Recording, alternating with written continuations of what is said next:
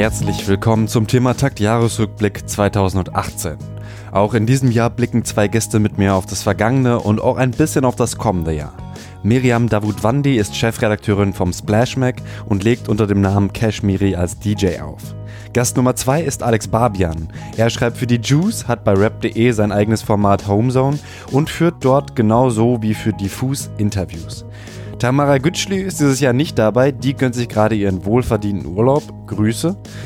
Abonniert Thematakt auf iTunes oder folgt auf Spotify, unterstützt Thematakt per Patreon, PayPal oder Steady und folgt Miri und Alex auf Instagram und Twitter. Alle wichtigen Links findet ihr in den Show Notes oder auf thematakt.de. Mein Name ist Tobias Wilinski und ich wünsche euch viel Spaß beim Hören. The way people smile also sehr schön, dass ihr zu Gast seid in meinem Wohnzimmer. Miriam Davutwandi und Alex Barbian. Ja, was geht? Miri, du arbeitest bei Splashmac als Chefredakteurin und Alex, du bist bald Chefredakteur von Rap.de, würde ich sagen. und ihr hattet beide auf jeden Fall das Jahr, wo ihr ähm, ja vor allem auch Videointerviews gestartet habt.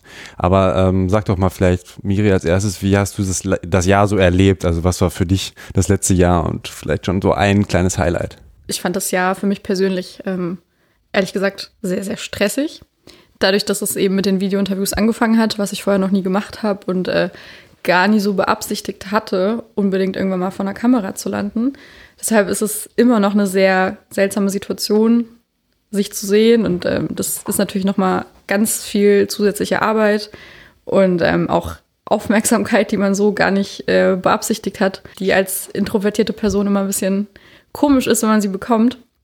Genau, also es war ein zusammengefasst sehr, sehr, sehr, sehr stressiges Jahr einfach. Dann Alex, wie war es für dich das Jahr?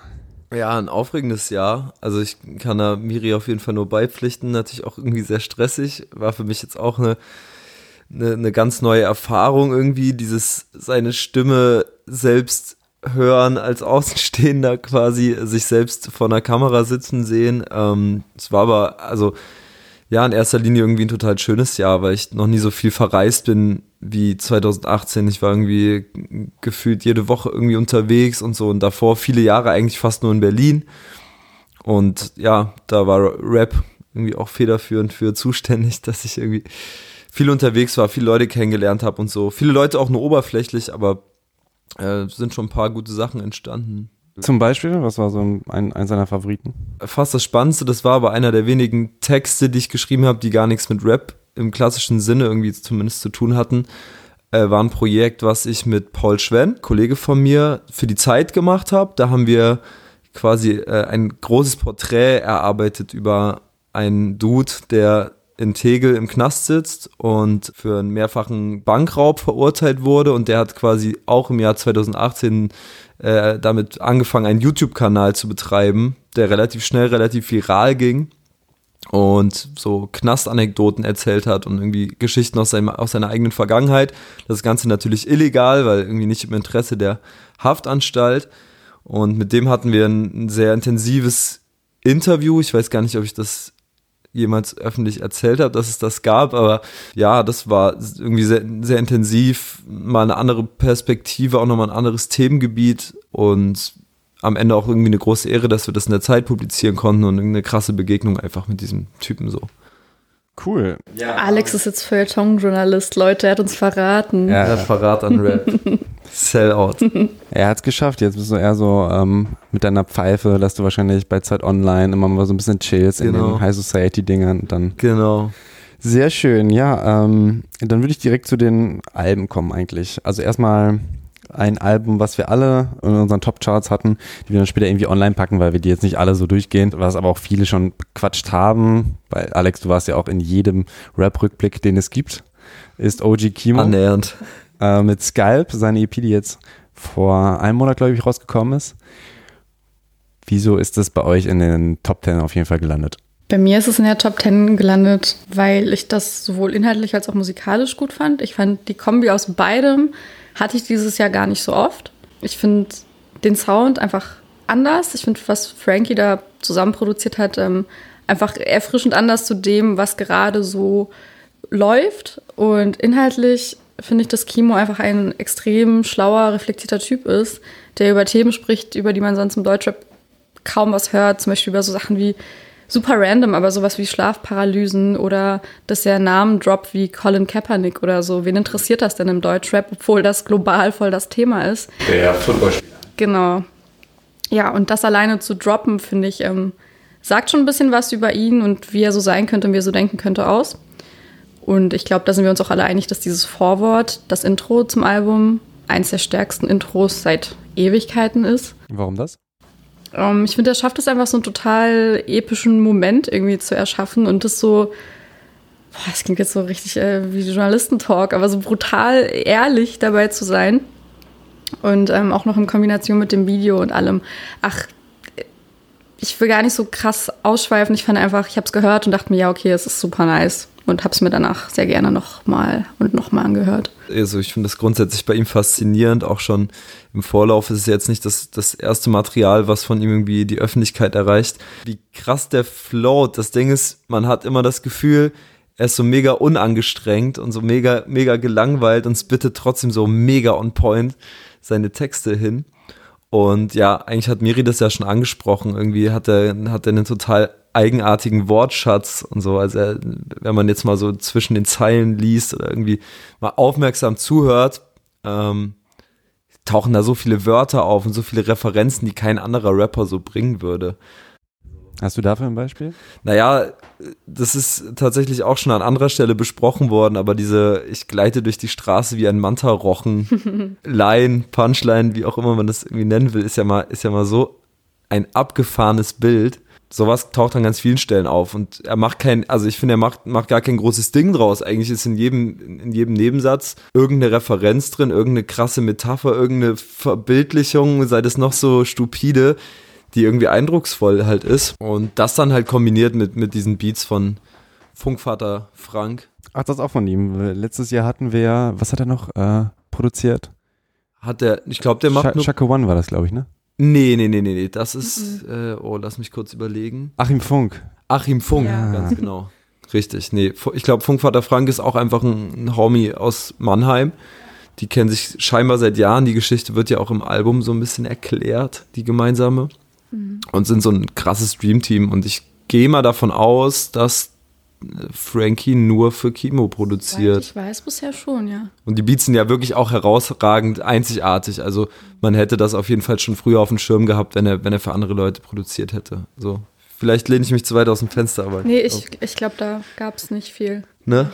Aber ein Wort, ähm, weil wir es davon hatten, von Begriffen oder Themen, die er anspricht, die andere nicht ansprechen, ähm, das wäre das Wort Sluggy. Da habe ich mit ihm auch schon drüber gesprochen. Ich finde das Wort richtig schlimm. Also mir fällt das richtig unangenehm auf die ganze Zeit. Ich glaube, man tut ihm da auf jeden Fall auch Unrecht, weil ähm, Begriffe wie Bitch einfach mittlerweile in einem in unserem Hörverhalten so drin sind. Man überhört das mittlerweile, wenn man schon über 20 Jahre irgendwie Hip-Hop hört. Und das sticht jedes Mal so raus, dass ich jedes Mal so kurz so, ah, er hat schon wieder gesagt. Was heißt das? Na, das ist ein Synonym für Bitch. Ah, okay. Würde ich sagen, oder? Ja.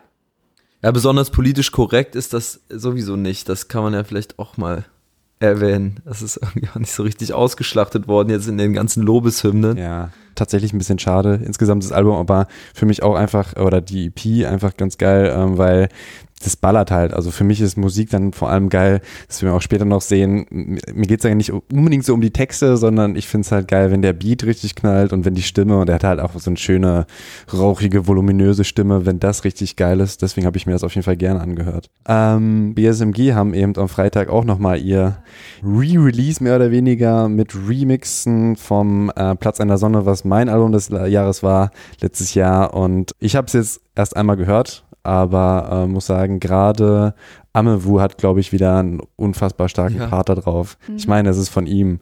Apropos äh, so super random Story, ähm, ich kenne Amewu gar nicht, also nicht persönlich. Und wir haben geschrieben vor ein paar Tagen zufälligerweise, weil ich äh, ein paar Leute verlinkt hatte und meinte so, Leute, hört das Album, das ist voll gut. Und dann hat er darauf reagiert und also richtig schlimm, genau im selben Moment, als wir geschrieben hatten, gab es eine Unterbrechung, weil er gerade Zeuge von Racial Profiling wurde, genau in dem Moment. Und es war so richtig so, boah, fuck. So, genau deshalb braucht es so ein Album. Und das hat mir in dem Moment so richtig wehgetan, zu wissen, so, ey, fuck, der sitzt gerade schon wieder in so einer Scheiße drin. Hm. Ja, der wohnt auch hier um die Ecke auf jeden Fall, Cottbusser Tor und sowas. Da gab es ja auch in diesem Jahr auch ein Video, wo man gesehen hat, wie, wie krass Polizisten da eben auf eine mhm. mehr oder weniger wehrlose Person einschlagen. Also da gab es dann auch beide, beide Standpunkte, keine Ahnung, ich war jetzt halt nicht dabei, aber es ist auf jeden Fall schon eine Gegend, wo man weiß, Racial Profiling kann man nicht anders sagen, findet hier statt. Ne? Klar, täglich im Görlitzer Park. Oder die Story mit Teaser aus Wien, ja, habt ihr auch stimmt. mitbekommen, oder? Mhm, aber kannst du ja vielleicht gerne nochmal erzählen. Ähm, Teaser ist ja ein Rapper aus Österreich und der hat sich mit ein paar anderen Leuten ähm, von seinem Label oder seiner Gang getroffen. Die sind halt alle schwarz und haben sich einfach nur irgendwo in einem Park oder auf einem Spielplatz getroffen, einfach um zu, so Mucke zu besprechen. Ähm, und wurden natürlich sofort von Bullen dabei äh, angehalten und die haben die dann auch gar nicht so, äh, also doch schon gewalttätig da mehr oder weniger abgeführt. Ja, genau. genau, und die haben das dann zum Glück publik gemacht und auch gefilmt.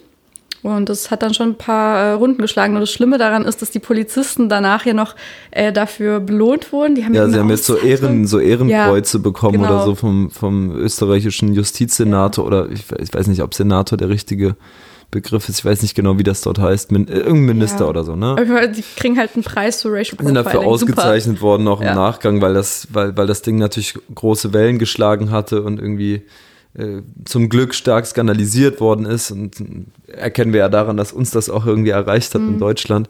Ja, und der österreichische Staat da aber dann definitiv die falschen Signale gesendet, auch noch im Nachhinein so. Da nochmal ja. kurz ein Shoutout an Machiavelli Podcast. Die haben kurz hm. davor äh, eben eine Österreich-Folge eben aufgenommen, auch unter anderem mit Teaser. Und die fand ich auch sehr spannend, sehr stark. Auch ein Podcast, der jetzt gerade gestartet ist, mhm. mit Kollege Jan Kowelke und Vasili Golot. Genau, Shoutout. Shoutout. ähm, Danke für den Kuchen, Vassili. Ja, ich habe keinen bekommen, aber äh, nochmal zu Platz an der Sonne. Ähm, war es denn auch äh, letztes Jahr, äh, mit Alex haben wir jetzt schon drüber gesprochen, aber war es auch für dich letztes Jahr schon ein starkes Album? Wahrscheinlich, oder? Weil dieses Jahr ist es ja quasi letzte Woche erst erschienen. Ja, voll. Nee, also ich fand es auch letztes Jahr ähm, super wichtig. Ist nach wie vor wichtig. Man könnte auch nächstes Jahr dasselbe nochmal rausbringen. Es, es wäre immer noch genauso wichtig und die Probleme wären wahrscheinlich immer noch die gleichen. Also ich fand es letztes Jahr auch schon, auch musikalisch wirklich gut. Auch wenn die drei mir langsam echt leid tun, dass sie immer wieder über die immer selben Themen sprechen müssen.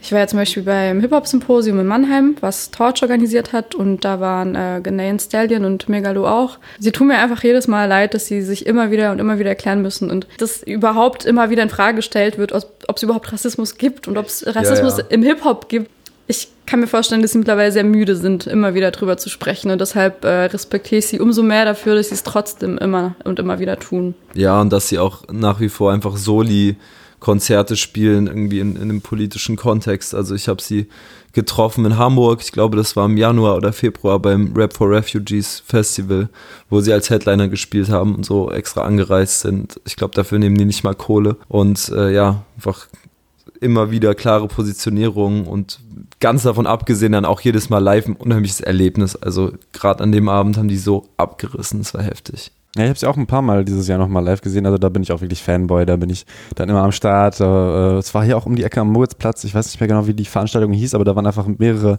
äh, afrikanische Künstler, die dann interviewt wurden und ähm, dann haben die halt einen Auftritt gehabt und auch äh, viele Songs gespielt, die ich vorher noch nicht live gehört habe. Das fand ich ganz cool. Geschichtsunterricht zum Beispiel haben die, habe ich noch nie live gesehen von denen und da ist dann auch Amewu eben dabei gewesen. Ja, Amewu hat auf jeden Fall die meisten Name Drops schon mal, der führt in der Rangliste gerade ordentlich. Ähm, ansonsten hat ja Musa auch äh, jetzt seine erste erste Single veröffentlicht, die von mir und ich auf jeden Fall ganz cool. Und, äh, fanden die auch gut. Okay, die fanden wir alle cool. Wir fanden die alle cool. Haben wir das auch abgehakt. Ähm, und dann würde ich tatsächlich äh, schon weitermachen mit Luciano, den wir auch in der Liste haben, zumindest auch wieder Miro und ich. Flex, Flex. Flex. Ähm, ja, warum fandest du das Album geil? Ähm, tatsächlich gehört das Album zu den Alben, bei denen ich nicht viel sagen kann, außer es war einfach nice. Also man kann ja über Luciano gar nicht so viel erzählen, wenn man kaum was weiß. Und normalerweise ist mir das gar nicht so unwichtig. Also ich mag es schon, mich mit dem Künstler zu befassen und viel über ihn zu erfahren. Ich meine, sonst wäre ich in dem Job, glaube ich, auch ein bisschen falsch. Und bei ihm weiß man ja nichts. Er ist ein sehr privater Mensch. Und trotzdem ähm, fand ich es einfach musikalisch sehr nice. Also es waren sehr viele Hits dabei, so Songs wie Traube Minze zum Beispiel, die höre ich den ganzen Tag. Und ich finde die ganze Ästhetik von allem, also sowohl die Soundästhetik als auch kombiniert mit den Videos und mit allem, was er macht, das ist einfach super stimmig. Und ich kann es schwer erklären. Ich mag einfach jeden Song eigentlich auf diesem Album. Und es für mich, also fast jeden Song natürlich. Ähm, und es ist für mich auch Straßenrap technisch eigentlich mit das Stärkste dieses Jahr gewesen.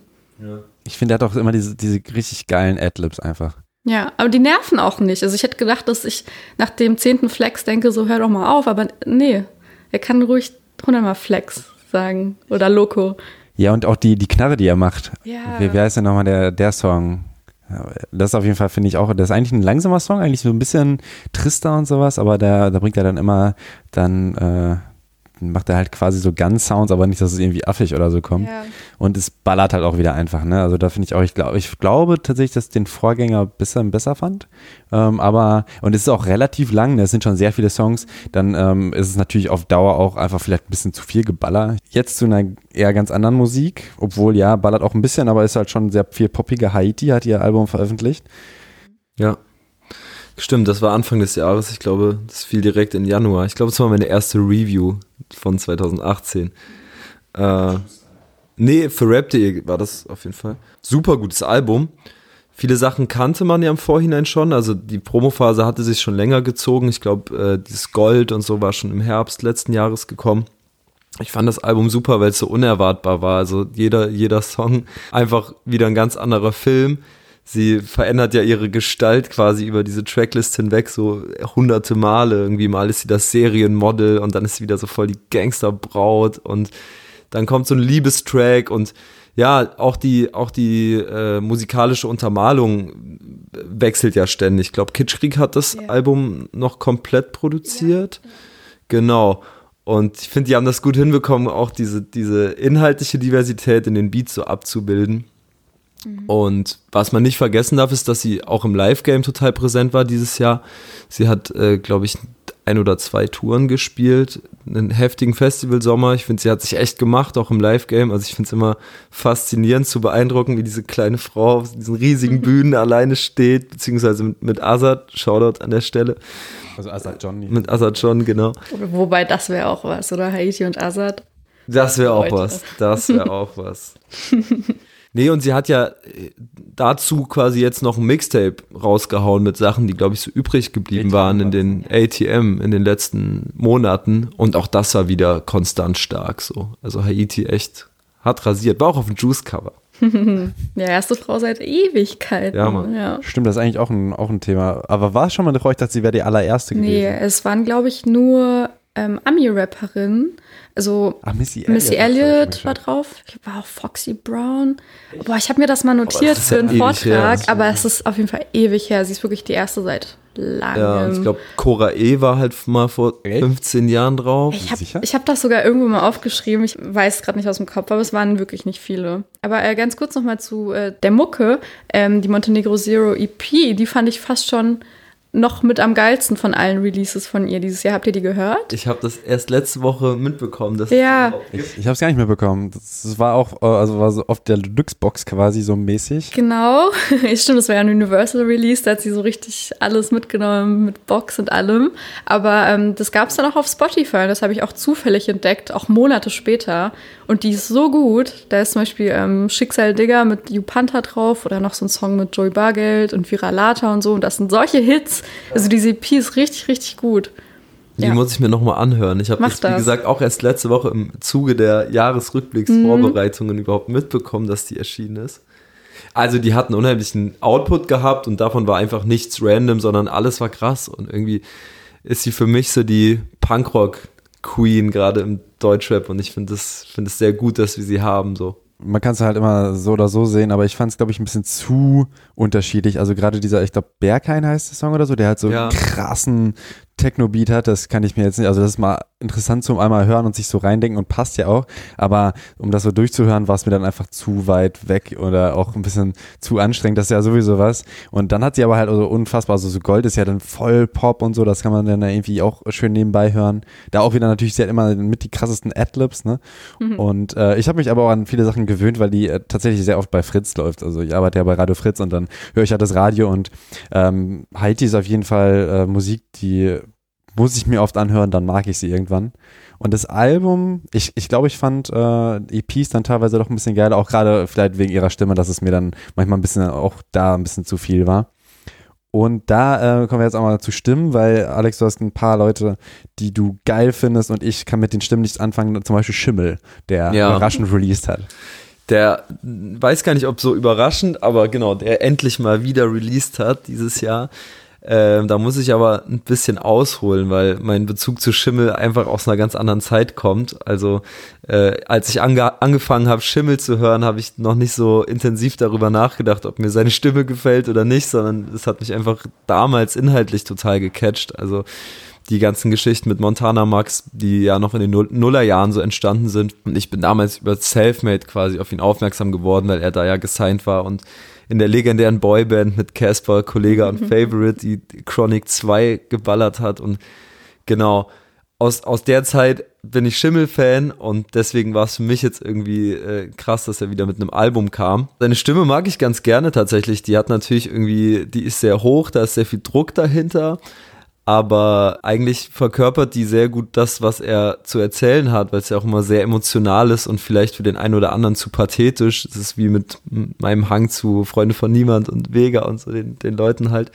Ich weiß, dass viele damit nichts anfangen können und kann es auch nachvollziehen, aber für mich ist genau der, der richtige Emotionalitätsgrad.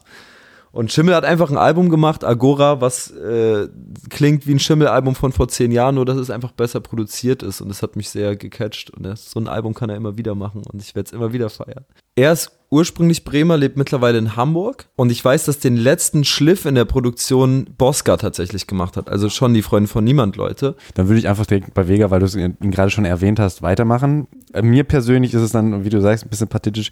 Ich würde jetzt, glaube ich, bei all den Vega-Alben einfach nicht so den Unterschied hören. Stimmst du mir dazu, dass es halt ähnlich Muck ist oder war das dieses Jahr schon was sehr anderes? Mm, Nee, sehr anders war das nicht. Also das bleibt schon so einer gewissen Linie treu. Ich würde dir trotzdem nicht ganz zustimmen, weil es in der Legacy von Vega durchaus zwei, drei Alben gab, die so aus der Reihe fallen, aber Zum Beispiel?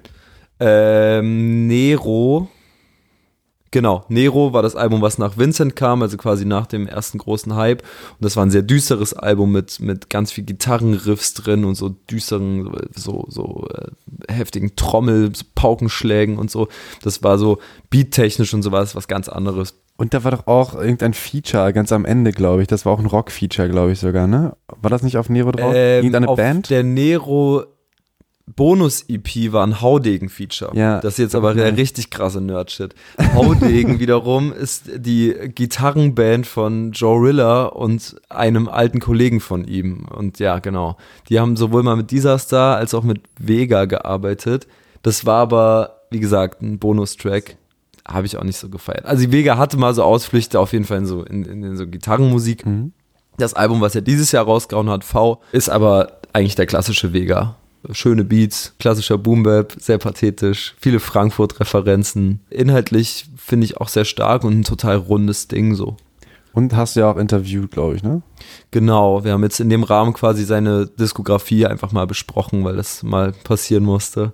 Und das war eigentlich ein guter Anlass. Ich finde, das ist auch die Stärke von diesem Album. Die, die, das, das Album fasst sehr viel, was in den letzten zehn Jahren passiert ist, in diesem Vega-Space irgendwie sehr gut zusammen und ähm, bringt ja auch wieder mal viele Frankfurter Rap-Größen zusammen. Also Credibil war ja auch darauf vertreten. Und äh, Moses P., dann die FVN-Leute, äh, seine Frau, die die ein oder andere Hook gesungen hat. Wer ist seine Frau? Ich glaube, sie heißt tatsächlich Nena auch. Ja, lustig. Also, Aber nicht das ist die schon Nena. nicht die Nena. Das wäre schon noch geiler. Ja, genau. Zu, es ist tatsächlich bei mir auch eins der Alben, wozu ich, zu denen ich gar nicht so viel erzählen kann. Das, Das war verdammt entweder viel, man, ist dir nicht aufgefallen. entweder man, ja, okay, sorry. Also inhaltlich, Also ja. entweder man feiert es oder nicht. Ich weiß, dass Vega irgendwie polarisiert mit der Art von Musik, die er macht. Genau. Ich will mal zu Interviews kommen. Ähm, einfach, äh, Miri, hast du ein Interview-Highlight oder eine Anekdote aus diesem Jahr? Das ist schwer zu sagen, weil ich ja gar nicht so viele hatte. Ich habe ja, glaube ich, erst im März damit so richtig angefangen. Dieses Trettmann-Doku-Ding, das, das war so ein, so ein Last-Minute, okay, ich mach's jetzt schnell Ding, was ja nochmal dann ein halbes Jahr davor war. Ähm, deshalb habe ich gar nicht so viele gemacht, aber mein Liebstes ist auf jeden Fall das mit Boogie. Also ich muss sagen, meine Erfahrungen waren generell ganz, ganz gut. Ich hatte echt Angst, dass dieses Phänomen, dass man Leute kennenlernt und sie nach dem Kennenlernen richtig blöd findet und äh, die ganzen Kindheitserinnerungen zerstört werden dadurch. Das kam zum Glück nicht vor. Also zum Beispiel habe ich auch äh, Casper äh, Materia interviewt und, und Curse und alle waren super cool und ähm, manche Leute mochte ich danach sogar noch mehr. Aber bei Boogie war das nochmal Next Level. Also Boogie war so ein höflicher, netter Mensch. Wir waren ja auch bei ihm zu Hause im Kameradenweg. Und es ist schon krass da zu sein, weil es einfach so ein historischer Ort ist und was da alles hängt und seine Plattensammlung allein schon. Das habe ich auf jeden Fall vor, mal mit ihm seine Plattensammlung durchzugehen. Da sind solche Schätze, der Neue Deutsche Welle von Flair auf Vinyl. Er hat äh, irgendwelche alten Fat Joe, Big Pun Sachen auf Vinyl. Und ähm, ja, er war einfach ein super ehrlicher, lieber Typ. Deshalb Shoutout an Boogie. Das war wirklich ähm, mit Abstand mein Lieblingsinterview dieses Jahr von mir selbst. Krass. Ja, ich habe ihn ja auch interviewt hier. Also er saß genau da, wo Alex jetzt gerade sitzt. Und Ehre. ja, auf jeden Fall. Du merkst noch, die Aura ist da. Und äh, ja, ich fand's auch. Also äh, ich ähm, war mir erst unsicher, weil er halt so voll raussticht aus den Leuten, die ich normalerweise interviewe. Und ähm, halt auch, was kriminell zum Beispiel angeht oder sowas, hatte ich jetzt, glaube ich, noch keinen, wo man wusste, okay, der mhm. hat auf mhm. jeden Fall Geschichte und Vergangenheit. Ähm, war dann aber eben auch überrascht, äh, wie, wie höflich er ist. Also er kam halt ein bisschen zu spät habe mich dann lustigerweise um 13.12 Uhr angerufen und meinte, ich, ich bin gerade am Kotti ähm, und äh, beziehungsweise ich schaffe es nicht ganz pünktlich, ähm, müssen wir das Interview jetzt abblasen oder und ich nee Quatsch natürlich nicht. Ähm, ich hole dich ab. Und dann war es halt wirklich die Story dass wir vom Cotti aus irgendwie 20 Meter gelaufen sind und da war halt eine Frau die uns irgendwas gefragt hat und er ist erst so abgewunken aber dann nochmal hingehört und sie war, hat halt gefragt ob wir die Taschen hochtragen können. Und dann sind wir halt da in das Haus und haben da die paar Taschen hochgetragen. Er meinte auch so hey ich kann auch alle tragen. Ich so nee Quatsch komm teilen wir uns. Und die Frau wollte uns dann noch irgendwie sogar vier Euro dafür geben dass wir da eben ein paar Stockwerke hochgelaufen sind. Und er so ach Quatsch wir haben doch alle Mütter. Und so. Und äh, das Interview war dann halt auch, ähm, also es war schon auch ein bisschen belastend, fand ich, weil wir haben halt auch über die Vergangenheit geredet und da ist halt immer auch dieses Ding, ne Produkt deiner Umgebung, dass er dann halt einfach äh, in diese kriminelle Schiene irgendwie reingerutscht ist und ähm, da eben auch dann so ein äh, Vorwurf der sexuell, des sexuellen Missbrauchs war, der auch irgendwie immer noch seine, die Beziehung zu seiner Mutter mhm. ähm, belastet und das war dann halt schon irgendwie auch schwer zu sehen, wie dann eben dieser mächtige Mann vor dir sitzt, aber irgendwie schon so ein bisschen Tränen in den Augen hat und ähm, sich da irgendwie die Liebe seiner Mutter wünscht und so und das hat mich auf jeden Fall dann danach noch ein bisschen ja, bewegt. Voll. Aber ich meine, alle reden immer über so Toxic Masculinity und was weiß ich was alles. Und gerade deshalb fand ich es beeindruckend, eigentlich so einen Boogie, so einen echten G zu sehen, wie er da sitzt und komplett offen darüber spricht. Ähm, gerade über seine psychische Krankheit und auch wie sein Umfeld damit umgegangen ist, dass alle da eigentlich total offen waren und ihm nur Support gegeben haben, fand ich total schön, weil man es vielleicht gerade in so Rap Straßenkreisen nicht erwarten würde. Und ähm, ja, fand ich, hatte auch was Schönes an sich. Dass Männer auch weinen. Mhm. Weinen, man weint. weint mehr. Alle Menschen weint einfach mehr. Ja, ich habe auch auf, auf Facebook ein Video geteilt, ohne Witz, ich habe es nicht mal komplett gucken können, aber da habe ich so losgeheult. Ich war auf der Arbeit, also nicht so, ich habe es dann pausiert und geteilt und meinte so, hey Leute, wenn ihr mal weinen müsst. Ein paar fanden es cool, ein paar waren, glaube ich, auch ein bisschen, ich weiß nicht, ob die angepisst waren, haben kommentiert so, Dankeschön. Da ist so ein Mann, äh, der irgendwie seine Frau beschreibt und ähm, eine andere Frau, die, die malt das Ganze. Er sagt einfach nur, ja, sie hatte wunderschöne Augen und sie fragt so, ja, wieso hatte, ist sie verstorben? Und er so, ja, und dann zeigt sie am Ende das Bild und er ist so, oh mein Gott, ja, das ist sie und heult da wieder los und so. Aber halt auch voll schön und äh, ich wollte, hab's äh, zum Beispiel auch geteilt, weil ich dachte mir, äh, hey, das ist voll gut zum Weinen, man kann mal ein bisschen loslassen und es zeigt ja auch, wie wichtig das ist, äh, dass man die Menschen so wertschätzt. Also wenn man dann irgendwann denkt, okay, ist verstorben und ist immer noch wichtig, aber diese Person gibt es ja für jeden hoffentlich auch irgendwie im Leben. Und eine davon ist äh, Lance Butters. Da würde ich. äh, nee, ich würde mal weitermachen mit unserem Album-Talk, bevor wir hier äh, uns in anderen Sachen verlieren. Äh, Lance Butters Angst nämlich, der hat nämlich auch viel über äh, Depressionen und sowas. Ich glaube auch, ich habe die Interviews nicht so verfolgt, das Album auch relativ spät gehört. Aber für mich halt auch geil, weil es krass ballert, wieder krasse Beats und aber auch voll persönlich und super, super trist manchmal ist, so wie er mit mhm. Tod umgeht und so. Ja. Wie habt ihr das erlebt? Ja, sehr bedrückendes Album, aber vielleicht auch gerade dadurch sehr, äh, vielleicht auch dadurch so gut. Ich habe Lance Butters, um ehrlich zu sein, ich glaube, Miri, bei dir ist das ähnlich, über die letzten Jahre eigentlich nie so stark verfolgt, weil ich immer mal hier und da irgendwie eine Single gehört habe und es war einfach nie so mein Film. Und diesmal war ich dann so zwangsläufig damit konfrontiert, weil, ich, weil halt ein Interview anstand. Ich war dann sehr überrascht, wie deep das Album ist. Und das Krasse ist, was er mit dem Album irgendwie bei mir zumindest geschafft hat, ist, dass man, obwohl man total abgefuckt ist und so voll merkt, es zieht einen total runter, man kann nicht aufhören, man hört es einfach weiter, man muss es irgendwie durchhören. Und das ist ja schon eine Leistung. Hat er, finde ich, geschafft und er, er hat sich irgendwie klarer ausdefiniert. Man kann ihn irgendwie besser greifen, so dass ich jetzt nach dem Gespräch und nach dem Album tatsächlich gespannt bin, was so in Zukunft von ihm kommt. Und wenn was kommt. Wenn, wenn denn überhaupt was kommt, stimmt. Ja. Vielleicht hat er ja gar keinen Bock mehr und ist einfach raus. Kann ja auch, das hat er auch so angedeutet an ein paar Stellen, ne? Ja. Ging mir sehr ähnlich. Also ich hatte nie einen Zugang zu ihm. Ich muss aber auch sagen, dass ich wirklich sehr voreingenommen war und vielleicht auch noch bin, was VBT, äh, Ex-VBT-Leute angeht, auch wenn er natürlich damit schon lange nichts mehr zu tun hat und man ihn, also wenn man ihn damit noch in Verbindung bringt, wird man ihm auch ungerecht, denke ich. Aber ich habe einfach äh, alles aus dem VBT-Kosmos jahrelang ignoriert und ähm, habe ihn da sehr unterschätzt. Und dann musste ich mich eben auch zum Interview vorbereiten und habe das gehört und war richtig äh, geflasht und habe dann auch die alten Sachen komplett durchgehört und habe gemerkt, so, ey, du hast den wirklich komplett unterschätzt jahrelang. Der hat auch in den alten Songs, ähm, wo man ja noch gesagt hat, ja, der rappt nur über Kiffen und der ist so der arrogante Coole. Selbst da hat er hier und wieder ein paar Sachen reingestreut, die eigentlich echt krass sind und schon Aufschluss geben auf seine Person oder was er so erlebt hat. Ähm, ja, und dann habe ich das Album gehört und tatsächlich äh, finde ich, ist es eines der stärksten Alben dieses Jahr. Also zumindest auch das emotional ergreifendste und auch das abwechslungsreichste, auch inhaltlich und auch vielleicht auch mit eins der ehrlichsten Alben. Also eins der ehrlichsten auf jeden Fall. Eins der stärksten, naja, ist halt Geschmackssache. Also wenn man seinen Rap-Stil nicht mag und der ist ja schon sehr eigen, also dieser krasse Laid-Back-Style, ne? Und äh, auch die Art von Beats, die er pickt und seine Stimme und seine Ausdrucksweise, dann mhm. nimmt man es vielleicht nicht als eins der stärksten Alben wahr, aber äh, also definitiv ein Album, was in sich total gut funktioniert hat irgendwie und was einen roten Faden hat und was man hören muss, obwohl es weh tut, wie ich ja gerade schon mhm. irgendwie erzählt habe. Auch viel weniger sinnlose Disses in die Szene, viel weniger mhm. Sexismus, als man es von ihm so gewohnt war, viel mehr mhm. relativ ironische Selbstkritik oder also so, so, so sch durch schwarzen Humor kommunizierte Selbstkritik. Schon beeindruckend. Und auch krasser Typ. Also ich finde, wenn man ihn so kennenlernt, er hat ja dann natürlich auch seine Maske abgesetzt, nachdem wir mhm. so. Interview geführt haben. Danach, also es war schon Video und mit Maske. Es war, es war ein Videointerview mit Maske, aber danach haben wir noch länger gequatscht so und ähm, finde, ich, also ich kann das alles besser nachvollziehen, nachdem ich ihn getroffen habe, so seinen ganzen Film. Hm. Großer Hass auf die Industrie so ein bisschen auch, das hat man bei Twitter hin und wieder mal gelesen und sowas, ne?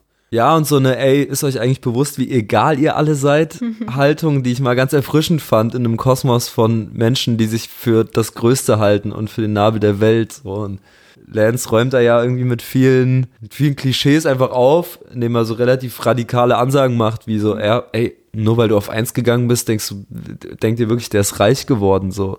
Denkt ihr wirklich, der führt ein krasses Leben, Alter, ist voll trist, ist immer noch genauso trist wie vorher so. Ja, ich find's geil, wie er so ein bisschen diese Illusion von einem geilen Rapperleben entschleunigt. Genau, nach alle dem Wort Illusion habe ich die ganze Zeit gesucht, richtig. Ja, also, dass immer alle denken, das ist das Allergeilste auf der Welt, wenn du Rapper bist und dass er auch einfach mal ganz klar sagt, ey, auch das ist ein Job am Ende des Tages und auch das kann scheiße sein, dass er das nicht so ins Überromantische idealisiert das ist ja das Schönste auf der Welt, ist sich auszudrücken durch seine Kunst, sondern dass auch das einfach mal einfach nur ein Job sein kann und dass du vielleicht auch mal keinen Bock hast, ein Konzert zu spielen dir nicht jedes Mal denkst, es ist der beste Abend meines Lebens. Und äh, so offen spricht eigentlich kaum einer drüber. Hm. Ja, aber das denke ich eigentlich immer. Also deswegen finde find ich es auch vor allem interessant, halt Künstler zu interviewen, weil du bist halt einfach in dem unsichersten Job, den man sich mitunter, glaube ich, vorstellen kann, ne? weil du bist halt von so vielen Sachen abhängig, stehst in der Öffentlichkeit und ich finde es halt immer interessant, eigentlich in, in den Interviews dann zu erfahren, wie Leute damit umgehen, wie die da überhaupt äh, überleben können mit diesem ganzen Druck und äh, auch Sammy, der dann ja nach seiner, nachdem er auf eins gegangen ist, mit Schwarz-Weiß irgendwie depressiv wurde, weil was kommt danach so ein bisschen, ne? Mhm. Ja, genau. Und das ist, glaube ich, insgesamt ja eine Tendenz, die sich auch irgendwie abgezeichnet hat dieses Jahr, dass relativ viele Rapper ehrlicher über ihren Zustand sprechen, den sie haben, trotz dessen sie sehr erfolgreich sind. Also Kapital arbeitet das ja gerade irgendwie sehr regelmäßig auf und sehr hart. Und ich finde, das ist auch an vielen anderen Stellen passiert. Auch Bushido hat das gemacht und Jizzes zum Beispiel. Äh, also das habe ich, glaube ich, alles nicht so mitbekommen. Also gerade mit Kapi, was hat er da? Ja, Kapi Du meinst in den Songs oder nochmal in Interviews? Nee, in Interviews weniger. In, aus, in Interviews kriegt man, glaube ich, aus ihm ja sowieso nicht allzu viel rausgekitzelt. Ja, gemacht, außer dieses MTV-Interview. Dieses MTV-Interview, das war vielleicht das cringigste dieses Jahres. Ähm, nee, ich rede tatsächlich von seinen Tracks. Er haut ja gerade irgendwie im Wochenrhythmus eins, zwei Singles irgendwie raus, so auf verschiedenen YouTube-Kanälen immer so zweiminütige Songs mit einfach produzierten Videos. So. Viele davon fand ich echt auch nicht gut. Aber glaube, vor vier, fünf Wochen kam ein Track raus, der hieß Alles schmeckt gleich und da geht es tatsächlich genau um diesen, äh, um, um, um das Feeling, auf dem Gipfel des Ruhmes zu stehen und trotzdem festzustellen, so, ey, das wird mir alles zu viel, das ist mir alles zu eklig, das ist mir alles zu viel Industrie und hinter meinem Rücken wird geredet, Drogen spielen eine Rolle, so. Ich bin abgefuckt, ich will das eigentlich alles gar nicht. Dass es diese Tendenz gibt, dass darüber überhaupt gesprochen wird, ist ja eigentlich schon neu oder zumindest in der, äh, in diesen Ausformungen bisher nie so geäußert worden. Eigentlich war es immer so, hey, du fängst an mit Rappen, du willst reich und berühmt werden, dann wirst du reich und berühmt und rappst über nichts anderes als darüber, dass du reich und berühmt geworden bist. Und 2018 habe ich an vielen Stellen die Tendenz gesehen, dass das nicht mehr so präsent war. Das Ding ist aber auch halt, dass es äh, jetzt halt nochmal eine andere Dimension eingenommen hat. Hip-Hop an sich, also ich habe auch äh, mit da Davide Borto gesprochen und äh, er meinte auch, das ist zwar nicht so auf dem Schirm, aber massive Töne, die machen jetzt halt größere Hallen vor, äh, voll als früher, weil einfach die Leute jetzt mehr Kohle haben und so weiter und die bringen halt ein Album raus, was nicht so die Leute interessiert. Aber die haben halt jetzt irgendwie eine 5000er Halle, wo die früher nicht mal 1000 vielleicht füllen konnte. Und da ist ein Markt, aber dann hast du auch halt ganz viele Instagram-Rapper oder Mero jetzt eigentlich mit dem Gipfel, der halt seine erste Single rausbringt und auf eins geht, weil er irgendwie schon 500.000 Follower hatte auf, auf Instagram und sowas. Also, dass man halt in diesem Rap auch mit UFO und Kapital äh, tatsächlich, glaube ich, auch viel, viel mehr Kohle und auch krasse Schnelllebigkeit hat, dass dieser Druck halt erstmal entsteht, der früher wahrscheinlich noch ein bisschen entspannter war. Ja, wobei diese Zerrissenheit, die daraus entsteht, ich glaube, klar, die hat vielleicht andere Gründe als früher, aber die gab es schon immer. Also ich meine, selbst ein Biggie hat vor 20 Jahren schon gesagt, dass er Selbstmordgedanken hat und dass der das auch alles gar nicht so geil findet und dass er, auch wenn er jetzt berühmt ist, trotzdem so aus der Hood kommt und trotzdem seine Freunde sterben und so. Also ich glaube, das gab es schon immer. Vielleicht sind die Gründe heutzutage einfach durch eben, was du genannt hast, Schnelllebigkeit und so weiter andere. Genau, und Sammy hast du ja auch angesprochen, bei ihm war das ja auch schon früh ein Thema. Aber klar, äh, durch, durch eine gewisse Schnelllebigkeit und, und dadurch, dass irgendwie Hypes viel, viel schneller losbrechen und eine viel, viel krassere Reichweite generieren, äh, vermehrt sich das vielleicht. Oder vielleicht auch dadurch, dass die Leute, die so schlagartig so erfolgreich sind, oft eben auch erst 18, 19, 20 Jahre alt sind. Auch das spielt da ja mit rein. Ähm, wir haben ja jetzt gerade über Capital Bra gesprochen und ähm, Samra ist ja auch in dem Umfeld jetzt aufgekommen, auch EGJ, er ist guter Junge Bushido. Ja. Der ist auch einer deiner Favoriten. Voll. Also für mich, äh, dafür mögen mich vielleicht manche Journalisten, Journalistinnen, Kollegen und Kolleginnen hassen, so die spannendste Neuentdeckung dieses Jahres einfach. Ähm, also ist ja wirklich so von null quasi irgendwie aufgekommen, von Bushido aufgegabelt worden und direkt auch auf eins in die Singlecharts rein und so. Und ich finde schon völlig zu Recht. Also, mit welchem Song? Äh, mit Katalea. Das ist, glaube ich, so seine erste Single gewesen, auf der er alleine vertreten war. Vorher hat er sich ja an, am äh, Bushido-Album relativ ausführlich beteiligt. Also es gab diese gemeinsame Auskopplung Hades, die ich auch richtig krass fand, auch visuell geil umgesetzt so.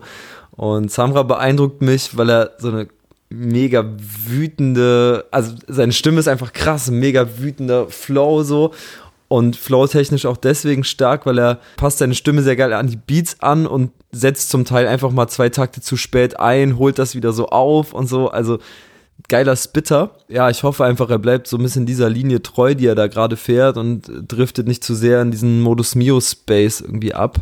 ist natürlich sehr verlockend. Und die Spotify-Playlist ja, also natürlich findet er in diesen Playlisten statt so, aber äh, es wäre sicherlich einfacher mit einem mit einem etwas mit, mit harmonischeren Themen, mit einem etwas ähm, entspannteren Flow da noch weiter hoch zu klettern in, innerhalb dieser Playlisten. Ich hoffe einfach, äh, er bewahrt die Wut, weil die zeichnet ihn aus so.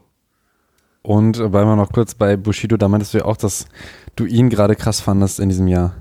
Ja, also natürlich äh, nach wie vor irgendwie ein kontroverses Thema. Ich finde nicht alles gut, was aus äh, Bushidos Umfeld heraus passiert oder was er macht, aber ich muss schon sagen, äh, jetzt zum 20-jährigen Jubiläum fand ich ihn zum ersten Mal wieder spannend, so auch als Künstler. Also es sind jetzt wirklich einige Jahre vergangen, wo ich mit Bushidos Musik nicht viel anfangen konnte, wo ich das Gefühl habe, äh, er ist relativ gelangweilt und hat eigentlich keinen Bock mehr. Und da geht es vielmehr irgendwie um Geld machen. Und alles, was jetzt im Zuge seines neuen Albums passiert ist, fand ich dann doch wieder sehr spannend. Also inklusive die ganze Promophase, irgendwie natürlich auch der Wechsel der Großfamilie und so weiter, aber auch ihn einfach auch musikalisch. Also die Geschichten, die er jetzt erzählt hat, ähm, waren endlich wieder neu. Das war irgendwie auch eine geile Rückschau auf die letzten 20 Jahre. Die Signings, die er gemacht hat, zeigen ja, dass er irgendwie doch noch relativ aktiv am Deutschrap-Geschehen auch teilgenommen hat in den vergangenen Monaten so. Und er bäumt sich gerade wieder so auf und man spürt das irgendwie auch in seiner Musik. Das fand ich herausstechend auch dieses Jahr. Ich hätte nicht gedacht, dass es nochmal eine Bushido-Single geben würde, die mich derartig catcht, wie zum Beispiel dann Hades oder Für euch alle, fand ich auch krass. Also ich glaube, passend tut auch äh, Reda Ruena, spricht man den so richtig aus? Ja, Reda, Reda Ruena, den fand ich auch, den habe ich jetzt erst, weil du den Namen äh, vorgestern, als wir uns getroffen haben, gesagt das habe ich mir angehört und finde es richtig geil. Also das ist halt so die Mucke, die ich, also es ist halt so ein bisschen französisch, ich höre ganz äh, viel französischen Rap und so diese Richtung. Und ein paar Songs waren mir ein bisschen zu fröhlich, so ich brauche jetzt nicht unbedingt so den fröhlichen Afro-Trap oder sowas, aber ich finde es vor allem geil, wenn er da einfach krass float und Wörter arabisch und ich weiß nicht was, ich verstehe das gar nicht so unbedingt, aber das fand ich schon sehr, sehr gut auf jeden Fall. Voll, genau. Der hat halt auch sein Debütalbum endlich rausgebracht. Das stand jetzt ewig auf dem Zettel und irgendwie hat er in der Zwischenzeit mega chaotisch mehrmals das Label gewechselt und so. Jetzt Guter ist, Name auch, der Tischarist. Genau, der Tischarist. sehr, sehr geiler Name. Ja. Der Äh, Arbeiter kann man ungefähr sagen, oder? Es ist Han äh, Handel, der Händler eher, glaube ich, oder? Ja, Ja, und also bezieht sich natürlich auch auf Händler, Tijara. Ja, ja. Eben. Genau, aber es, äh, genau, geiler, geiler Albumtitel. Leider kam es erst jetzt. Eigentlich steht das, wie gesagt, schon viel länger an und irgendwie war nicht so ganz klar, ob das über Aslax rauskommt oder 385i oder Generation Aslax und so. Und jetzt kam es, glaube ich, doch über einen Major oder so. Bin mich ganz sicher. Ist vielleicht auch egal. viel wichtiger ist halt, dass er eine herausragende Art und Weise hat, wie er rappt. Und ich finde, er macht das, was Hafti irgendwie eingeläutet hat vor einigen Jahren, auf einem nochmal anderen Level, nämlich was du ja auch schon angesprochen hast, dass er irgendwie arabische Elemente mixt mit polnischen äh, Redewendungen, also geilen Frankfurter Straßenslang. Da ist die deutsche Sprache drin, da ist Arabisch drin, da ist Türkisch drin, da sind kurdische Sprichwörter drin, da äh, sind Jugo-Slangs drin und so. Alles total zerstückelt und zerhackt. Man muss aber dranbleiben, weil er auch so eine ähnlich wie Samra so eine, so eine mega wütende Kreissägenstimme einfach hat. Ich bin sehr gespannt, was da kommt. Das Album fand ich jetzt insofern nicht mehr so spannend, weil die meisten Sachen halt schon vorher irgendwie im Internet kursiert waren. Ach, stimmt, du, du meinst zu mir, dass es so ein bisschen so eine Single-Sammlung war. So. Kann man so sagen, genau. Einfach weil das mit dem Album jetzt so lange gedauert hat, man kannte das meiste jetzt schon. Dadurch war es jetzt nichts, was man irgendwie als Album großartig hervorheben müsste, aber was du ansprichst, stimmt. Manche Sachen sind mir auch ein bisschen zu billig, positiver Vibe, ein bisschen zu gewollt auf Modus Mio ausgelegt, aber viele Sachen eben auch gar nicht. Also da sind Tracks drauf, der mit Sufjan ist krass oder SMS mit Alex Hash fand ich auch SMS geil. mit Alex Hash. Mein äh, Liebling war Avanti Avanti mit Celo Abdi Hannibal. Sowieso liebe ich ja jeden Hannibal-Part. Und ja, ich glaube, Reda ist sehr jung. Bin sehr gespannt, was da so passieren wird. Was es bei mir vor allem aber ausgelöst hat, war dieses Vermissen von Hafti, dass es noch mehr verstärkt wurde, weil er schon natürlich eben durch dieses Mischen verschiedener Sprachen sehr an Hafti erinnert. Das ist natürlich auch kacke, wird ihm jetzt auch ungerecht, wenn ähm, er mir mehr Lust macht auf einen anderen Künstler, soll gar nicht heißen, dass ähm, ich seine Sachen schlecht fand. Aber ähm, ja, da habe ich erst recht gemerkt, wie sehr ich ein Hafti-Album vermisse und wie dringend das endlich mal kommen muss. Zum Ausblick kommen wir dann später noch, aber ähm, auch einen Track mit Haftbefehl hatte ja Materia. um, naja, Materia und Casper haben ja ihr Album äh, 1982, heißt es nicht, rausgebracht und ähm, ich persönlich habe da jetzt nicht viel von erwartet und fand es jetzt auch nicht so geil, aber ich habe auch mit Alex schon mal drüber gequatscht, der viel mehr äh, Insider verstanden hat und danach muss ich sagen, ähm, hat das für mich mehr Sinn gemacht, aber wie, ähm, wie hast du das Album gehört? Ähm, ich muss ja sagen, dass ich kein großer Casper-Fan war früher, so zu den Zeiten, als alle XOXO und so gefeiert haben. Da, ich glaube, das war ein Jahr nach Aslaks Stereotyp oder so, und da bin ich darauf noch komplett hängen geblieben.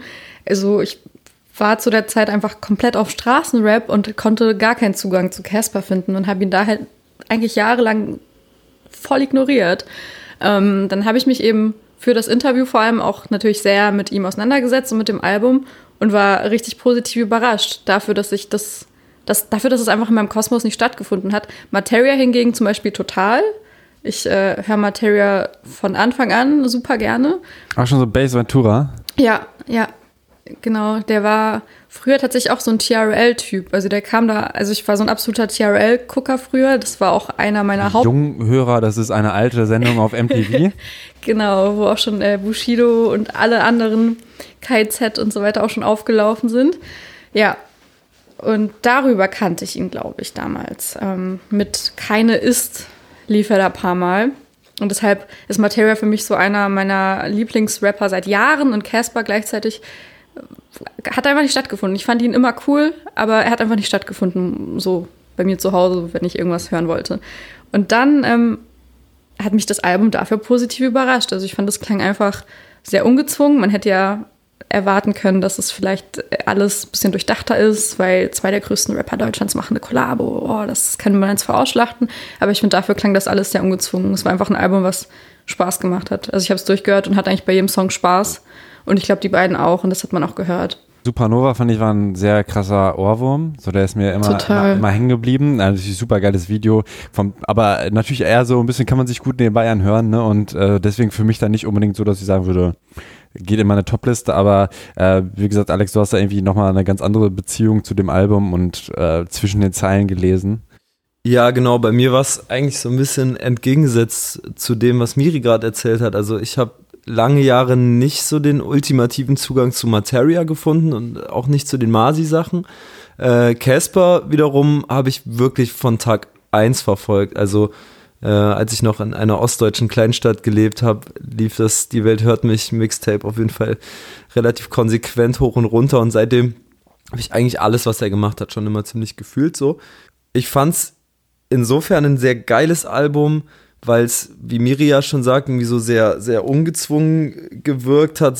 Beide sehr, sehr frei aufgespielt und das war insofern geil, weil die ja beide vorher jeweils ein Album gemacht hatten, was sehr verkopft war und irgendwie sehr schwer äh, wog. Also sowohl Roswell als auch ähm, Lang lebe der Tod. Lang lebe der Tod, genau das, was du gerade ansprichst, ist halt, dass da unheimlich viele kodierte Metaphern irgendwie drin sind. Das heißt, wenn man die beiden Künstler irgendwie lange verfolgt hat, äh, dann catchen einen manche Tracks auf dem Album sehr stark. Ich glaube, wenn das nicht der Fall ist, dann kann man mit so einem Track wie Als ob es gestern war, das ist das Intro, gar nicht so viel anfangen, weil sie da eigentlich im Prinzip so im Wechsel ihre jeweilige Vita erzählen mit sehr vielen äh, Metaphern ausgeschmückt. So. Und ich glaube, wenn man Casper in der Selfmade-Zeit irgendwie nicht so wahrgenommen hat oder Martens Hintergründe irgendwie nicht so kennt, kann das auch sein, dass er das gar nicht catcht. Bei mir war es tatsächlich der Track, der dann in meiner Spotify Top 100 ganz oben stand, weil ich den so gern gehört habe, weil da so viel weil ich da auch so viel eigene Geschichte drin wiedererkannt habe. Beispiel war das mit den Schnürsenkel zum Beispiel, ne? Was du genau, also ich finde eine ne sehr,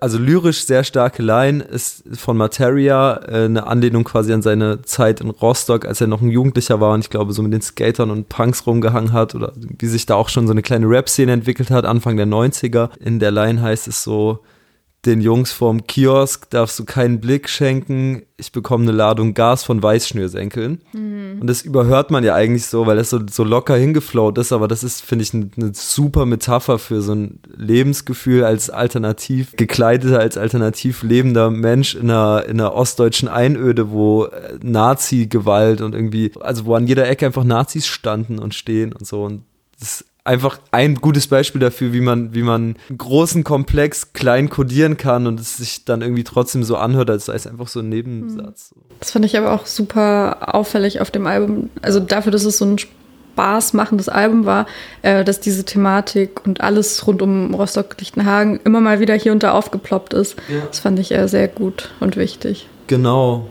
Und die, die beiden ergänzen sich total gut. Auch äh, führen ja die gemeinsamen Wege dann auch im, im, Laufe der Vita ja so aufeinander und das wird irgendwie auch, finde ich, sehr gut thematisiert und da steckt viel mehr dahinter, als man vorerst denken würde. Jeder, jeder Song ist ja auch nochmal eine Referenz an einen Künstler, den die beide feiern und so. Ne? Ein Track hört sich vom Beat an wie so ein Prodigy-Song und mhm. das Outro ist so eine, so eine Referenz an Drake und so. Ein Champion Sound, so Just Blaze-mäßige. Genau, okay. genau. Geile Features draufgeholt. Cat Frankie und Monty von Feine Sahne Fischfilet, also auch voll die Highlights einfach. Ich habe, glaube ich, einfach mit so einem Gloomy Boys Casper gerechnet, also mit so Vergleichen und lustigen Zeilen und äh, so Jambalaya-mäßiges und fand dann halt diese kodierte Sprache, glaube ich, einfach, das, war mir nicht so zugänglich. Es war jetzt nicht so wirklich, wo man schmunzelt oder so, sondern ich glaube, ich hätte mich damit mehr befassen müssen, um es zu checken einfach. Genau, und das ist vielleicht auch die Schwachstelle von dem Album, dass es halt ein, Fan-Album ist. Also ich glaube, das ist jetzt nichts für Neueinsteiger in den Casper oder Materia Kosmos. So für solche Leute ist es vielleicht langweilig und vielleicht ist das, hätte das noch ein mehr Anspruch sein können, irgendwie, ne, dass man neue Leute damit ins Boot holt. Das hat man damit wahrscheinlich nicht geschafft. Aber eigentlich finde ich es gut und eigentlich finde ich es gut, dass sie es gerade so ausgelegt haben. Also gerade für mich, die nur mit dem einen so vertraut war, war es eigentlich voll die gute Möglichkeit, sich auch Casper anzunähern. Und es ja. hat auf jeden Fall ähm, mein Bild von ihm noch also ich habe nie was Schlechtes von ihm gehalten, aber noch mehr verbessert und ich habe tatsächlich dann auch mich noch mehr in Casper reingeholt. Also hast du deswegen alte Sachen nochmal gehört? Ja, tatsächlich. Also auch weil ich mich vorbereiten musste natürlich, aber ähm, tatsächlich wollte ich halt viele Referenzen verstehen, weil ich natürlich mehr den Materia-Part verstanden habe und ähm, ja, dann hat alles sehr, sehr, sehr viel mehr Sinn gemacht und es hat an einigen Stellen Klick gemacht. Aber das finde ich eigentlich, ähm, wenn ein Album sowas mit einem macht, finde ich das immer sehr gut. Stimmt, sie stellen sich gegenseitig eigentlich gut vor, ja. ihrer jeweiligen Base. Jetzt will ich nochmal zu äh, untergrundigen Sachen ein bisschen kommen. Ähm, die Alex, also erstmal noch Alex Lieblinge, die so zwischen Untergrund und nicht Untergrund sind, das ist Said und Hayes auf jeden Fall. Ähm, auch da, so Hayes ist halt so richtig Hip-Hop, Hip-Hop und da steckt auch voll viel Technik drin, wenn man halt drauf achtet, ne? Aber muss man halt auch mögen, ne? Also so wirklich so Kopfnicker-Beats, die auch echt krass sind, aber halt auch nicht unbedingt so was, was ich jetzt irgendwie so super oft hören würde. Ich fand dieses Weich-Weich ganz geil, äh, auch halt wieder französische Referenz. Da ist ja auch dann das Sample am Ende dieses Wesh Wesh, was, was Reda wiederum äh, halt auch in seinen Tracks dann wieder im Original reinbringt. Ähm, aber vielleicht einfach dazu nochmal so, ähm, Said hat ein Album komplett mit Frank Sinatra gemacht. Wieso ist das in deinen Top-Charts drin? Ja, Said schon immer einer meiner Lieblingskünstler gewesen. So keiner verkörpert für mich mehr diesen Berlin-Sound einfach. Und äh, dass die beiden sich gefunden haben, war, glaube ich, echt ein Glücksfall. Also ich würde es auch fast als ein Collabo-Album irgendwie beschreiben, weil Frank Sinatras Beats so einzigartig sind und so, so charakterstark, dass man ihn als eigentlich eigenständigen Künstler irgendwie wahrnehmen kann, der völlig zu Recht dann auch in Albumtiteln meistens mit erwähnt ist, wie auch ja schon mit Morlock zusammen irgendwie letztes Jahr.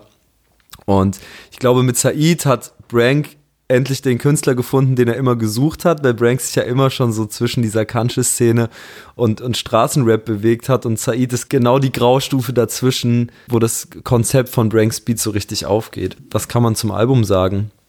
Said halt hat ja, hat ja irgendwie lange nichts gemacht. Die ganze Geschichte mit Hoodridge ist ja relativ undankbar irgendwie zu Ende gegangen. Dann hatte ich kurzzeitig das Gefühl, äh, er findet, wenn überhaupt, noch im Untergrund statt oder es kommt vielleicht auch gar nichts mehr. Das Album mit 8.4 fand ich so mittelmäßig damals und dann kam jetzt irgendwie einiges zusammen. Jetzt hat er diese AOB-Jungs halt aufgegabelt. Liebe Grüße nach Neukölln auch an der Stelle und Brank und äh, konnte sich wieder so super gut entfalten und ich fand das so in der gesamten Ästhetik einfach ein, starkes Album, was man sich irgendwie so auf Vinyl kauft und so, so anhören kann, als Album halt auch. Und ja, gönn ihm das sehr, finde das cool, dass es auch Anklang gefunden hat. Ich muss sagen, ähm, musikalisch erinnert mich das fast schon ein bisschen an Notorious Haft. Kennt ja, ihr das noch? Ja, genau. ja, ja. Also diese, diese oldschooligen ähm, Beats und dann aber krasser Straßenrap drüber gerappt. Ähm, ja, hat mich ein bisschen dran erinnert ja, viel so Schweineorgeln, weißt du, so mhm. krasse Synthi-Sounds, irgendwie ja. so deckende Synthi-Sounds. Eigentlich ja ein sehr harmonischer Sound, deswegen, das meine ich mit Gesamtästhetik, das passt mhm. dann wieder irgendwie gut zu diesen Videos, die dann in so rosa Tönen gehalten sind und so, ja, alles sehr, sehr true. Fand ich auch sehr underrated auf jeden Fall. Also sowohl Hayes als auch Said. Ja, man kann die ja eigentlich in eine Schublade auch irgendwie stecken. Das ist ja so der, so der neue East Coast Sound in Deutschrap. Wobei schon noch ein bisschen anders ist, oder? Also weniger fröhlich. Das ist Dirty South. Nein, vom Sound her natürlich hat das nichts mit Dirty South zu tun, aber er ist aus dem Dirty South. Ja, Karlsruhe, ne? Ist Karlsruhe. Ja. Ja, Karlsruhe hat eh so einen ganz eigenen Sound, finde ich. Also ich höre ich hör diesen Karlsruhe-Aspekt aus allen Künstlern raus, tatsächlich, die in Karlsruhe chillen, habe ich immer das Gefühl. Also Ulysse ist ja auch in Karlsruhe ansässig, ist ja auch, also macht ja wirklich spannende Sachen und auch äh, Schote, ja auch letztens äh, Hayes endlich mal gefeatured hat, ich glaube erstmals, obwohl die sich schon seit vielen Jahren kennen. Ähm, Karlsruhe hat so seinen eigenen Dirty Boom Bap Sound. Liegt vielleicht daran, dass die Leute, die in Karlsruhe Studios haben, sich zum Teil wirklich richtig nerdig auch so altes Equipment im Internet bestellt haben und so. Also ich habe mit Hayes telefoniert, ähm, also Telefoninterview gemacht zu seinem Album und der hat mir dann also in, ewig langen Monolog erklärt, woher, also wie sie überhaupt diesen Sound so kreieren konnten. Und die haben wirklich auf Ebay irgendwie so ganz alte Soundtechnik geshoppt, so ganz spezielle Synthes und äh, Vierton-Spurgerät. Ich kenne mich da ja nicht so gut aus, aber ähm, um, um diesen Haze-Sound zu kreieren oder ich nenne es einfach jetzt mal Karlsruhe-Sound, brauchst du halt wirklich sogar altes Equipment dafür. Das kannst du gar nicht am Rechner bauen. Aber eigentlich auch interessant, dass auf einmal was in Baden-Württemberg geht. Also Bietigheim-Bissing, da redet man ja eh schon drüber. Aber Skinny Finster ist ja aus Heidelberg, ja. OG Kimo ist aus Mannheim. Es ist so langsam äh, geht wieder mehr ja. in Baden-Württemberg. Mhm. Der Dirty South. das sag ich doch. Ich finde es bei Hayes auch cool, dass er halt seinen Akzent reinbringt. Also das finde ich einfach was, was ich dann spannend finde, dass er, das ist jetzt kein, kein nerviges Ding, aber das halt einfach mal so zwischendurch so ein bisschen mit Akzent-Rap finde ich dann irgendwie schon spannender, weil es halt nicht so ist, gleiche Ding ist. Genau, und das macht ja Kimo eigentlich auch. Ja. Also wenn er mal so, so ein langer oder so zwischen rein droppt. Ja, genau. Also auch einfach Slang. Ja. Slang halt, ja, ja, immer total wertvoll. Was ich an Hayes aber auch gut finde, vielleicht äh, auch eine Überleitung zum Untergrund. Ähm. hin, ja, ich will endlich hin. Nee, aber äh, tatsächlich äh, finde ich cool, dass er die Argonautics-Jungs supportet. Weil die sind für mich äh, sehr stark gewesen mit ihrem Album Gaffer, was dieses Jahr kam. Und der hat sie als Support-Act mit dabei gehabt auf Tour. Ähm, ich weiß auch gar nicht, wie die überhaupt zusammenkamen, woher die sich überhaupt kennen. Es wirkte auf den ersten Blick super random, aber ich habe mich total für die gefreut und ich glaube auch, dass das total gut passt. Und, ähm, Kommen die denn auch aus Karlsruhe oder woher? Nee, die sind aus Berlin. Und die machen eigentlich auch schon seit Jahrzehnten Mucke, aber immer komplett unterm Radar. Und deshalb freut mich das, dass sie dieses Jahr schon ein bisschen mehr Aufmerksamkeit als sonst bekommen haben, auch wenn viel zu wenig. Ich weiß nicht, ob das jemanden juckt. Soll ich mal eine Anekdote mit denen erzählen? Hau raus. ja, ähm, das habe ich euch ja vorhin schon erzählt, dass Argonautics die ersten waren, die mich so angeschrieben haben, so eine Woche nachdem ich beim Splashback angefangen habe und da noch komplett naiv an die Sache rangegangen bin und jedem auf jede Mail geantwortet habe und jedem, der mir einen Soundcloud-Link geschickt hat, erstmal Feedback geschrieben habe, was ich heute natürlich nicht mehr machen kann, weil es jeden Tag Hunderte sind. Und die habe ich dann tatsächlich zu uns eingeladen, so klassisch zum Listening. Und ich meine, wann hat man heutzutage da noch Zeit für? Ja, es war einfach ein sehr glücklicher Zufall, weil ich das dann richtig, richtig nice fand. Die haben mir dann auch schon Sachen von dem Album gezeigt. Und ähm, dann habe ich mich auch reingehört und habe gesehen, dass tatsächlich auch das Splashback schon vor Jahrzehnten über die geschrieben hat. Also die sind schon ewig am Start. Genau, und dieses Album Gaffer ist auf jeden Fall eine Hörempfehlung von mir. Also Jahrzehnten ist jetzt schon ein bisschen übertrieben wahrscheinlich. Ja, aber schon so, ich glaube, boah, die sind schon locker seit so acht Jahren oder so am Start. Das war mir überhaupt nicht bewusst. Für mich totale Newcomer einfach, muss ich ehrlich muss Ja, ich dachte ich auch, aber nee, das war so wie bei, bei Räder, die habe ich mir auch erst äh, nach vorgestern angehört und fand es auch sehr geil, vor allem, weil sie äh, das irgendwie hinbekommen. Ich bin mega schlecht im Text zu merken, aber bei den Hooks ähm, konnte ich dann irgendwie und habe auch schon so ein bisschen dann beim ersten Hören mitgerappt, weil die irgendwie eingängig sind einfach. Und vom Sound her auch zwischen äh, so Kopfnicker-Dingern, also bei, bei Haze ist mir das, glaube ich, dann ein bisschen zu sehr Kopfnicker. Hier ballert das dann aber, also wenn ich verstehe, was ich meine. Es ist so ein bisschen, ich weiß auch nicht, die Mischung so, dass ich das dann trotzdem auch nicht, äh, sag ich mal, langweilig finde, weil Kopfnicker ist für mich so so eine perfekte Mucke, die man so nebenbei laufen lassen kann. Ist voll entspannt, du hast nur eine schöne Stimmung. Aber es ist nicht, dass ich mir das anmache und dann rausgehe und dann in die S-Bahn und zur Arbeit, weil ich das dafür meist nicht so spannend finde, außer vielleicht, das ist so Storyteller-Zeug. Die finde ich haben da aber eine, eine Beat-Auswahl, wo ich dann jetzt auch das Album zum zweiten Mal gehört habe. Also bevor wir jetzt komplett in den Untergrund äh, nochmal so kredibil, der halt irgendwie dann als erste Single-Auskopplung einen Song hatte, wo ich dachte, oh shit, er macht jetzt auf Bowser. Äh, wenn, wenn du willst, war halt, fand ich auch alle vom Titel schon sehr nah an, was du Liebe nennst dran. Und ich habe gedacht, oh Gott, oh Gott, oh shit, ähm, der Kredibil, einer, einer von den echten, hat sich jetzt auch verkauft. Hab dann jetzt das, das Album gehört und finde es auch eines der besten Alben. Gerade so der Opener und so, gerade die, die ersten Songs äh, machen einfach Bock auf das ganze Ding durchhören und ich finde, wie er rap, wie er erzählt, manchmal auch so im Savage-Flow voll äh, irgendwie so referenziell, äh, fand ich einfach sehr, sehr gut und war auch von Alex. Ich hatte es auf jeden Fall äh, auch in der, ich glaube nicht in der Top 10, aber in, in die Top 15 oder so würde ich es definitiv mit aufnehmen, äh, weil ich den als Künstler sehr beeindruckend finde und irgendwie ist Semikolon, so heißt das Album ja, wie die logische Fortsetzung von allem, was er bisher gemacht hat und das unterscheidet ihn von so vielen anderen Künstlern, dass er so langfristig, das habe ich im Interview mit ihm auch schon gesagt, so so langfristige Konzepte einfach fährt. Also alles, äh, alles, was er macht, ist auf sehr, sehr, sehr, sehr, sehr lange Zeit geplant. Und das hörst du aus dem Album raus. So, äh, ich finde das sehr inspirierend, was er macht. Und ja, er wird ja im Feuilleton auch irgendwie immer als so der Neuzeit-Rap-Philosophen, Dichter, der neue Goethe und so irgendwie so beschrieben. Deutscher Kendrick. Deutscher Kendrick. Das ist an manchen Stellen sicherlich übertrieben, aber ich weiß schon, worauf die Leute hinaus wollen, weil das ist ja natürlich auf eine Art. Es ist äh, viel philosophischer als äh, das Allermeiste, was dieses Jahr so stattgefunden hat. Und sehr Frankfurt, der neue Frankfurt-Style und ein guter Kompromiss. Ich finde, gerade wenn du willst, er ist einfach ein guter Kompromiss äh, aus dem Kredibil-Style von früher, also von den letzten Alben und Tapes und dem, was eben gerade irgendwie äh, relevant ist. Ähm, Mauli, äh, da fand ich das Interview super und auch einfach ein sehr, sehr sympathischer Typ, auch halt voll ehrgeizig, mega kreativ. Ähm, da muss ich auch sagen, fand ich das Vorgängeralbum einfach ein bisschen fröhlicher. Das habe ich dann, glaube ich, äh, lieber gehört. Hier war es mir dann, manchmal hat es mich eher so ein bisschen traurig gemacht. Äh, der Opener halt voll krass, ne? Ähm, da äh, es dann gut ab, aber dann geht es so ein bisschen langsamer und weiß ja nicht, wie, wie ist es euch da gegangen mit mhm. dem Album? Da fand ich zum Beispiel vor allem die EP, die er vorher rausgebracht hat, ähm, ziemlich, also es war ein funny Move auf jeden Fall und er hat damit auch bewiesen, dass das, was gerade so in Playlisten und so weiter und was jeder macht und was so geht, wie simpel das eigentlich ist und dass jemand, dessen Sound das gar nicht ist, das einfach hinrotzen kann und es ist immer noch besser als die, die wirklich so einen Sound machen. Das fand ich war schon ein sehr großer Schlag in die Fresse für solche Leute. Und dann das Album selber fand ich eigentlich auch ziemlich gut. Ähm, ich fand gerade die etwas traurigeren Songs oder die auch persönlicheren Sachen gut. Ich fand zum Beispiel auch diesen Song Licht, ähm, wo er seine Freundin beim Lachen gesampelt hat. Das war schon einfach sehr süß, muss man schon sagen. Ähm, nee, also insgesamt mag ich Mauli sehr. Ich finde auch das neue ähm, LimeWire war auch wieder ein Schlag in die Fresse für alle Fe feature-überladenen Songs. Also ich finde, Mauli ist auf jeden Fall auch dieses Jahr wieder einer der kreativsten gewesen und natürlich auch einer der frechesten Rapper, aber das war ja, glaube ich, schon immer. Nee, aber sein Umgang mit allem ist nicht einfach nur so drauf losbashen, sondern ist sehr kreativ, wenn er sich über Sachen lustig macht. Ja, LimeWire, also da hat er eben Bowser, Sido und Tarek. Tarek, ja. genau. Was, was sagt der Rap dann nochmal im Hintergrund? Tareks Part ist der geilste. Ich bin er, er rappt Lothar Matthäus. Lothar Matthäus. Lothar Matthäus. Lothar Matthäus. Ja, also dann das werden noch ein paar Markennamen gedroppt und das war's. Ja. Im Prinzip die Hochstruktur der meisten Modus Mio Songs.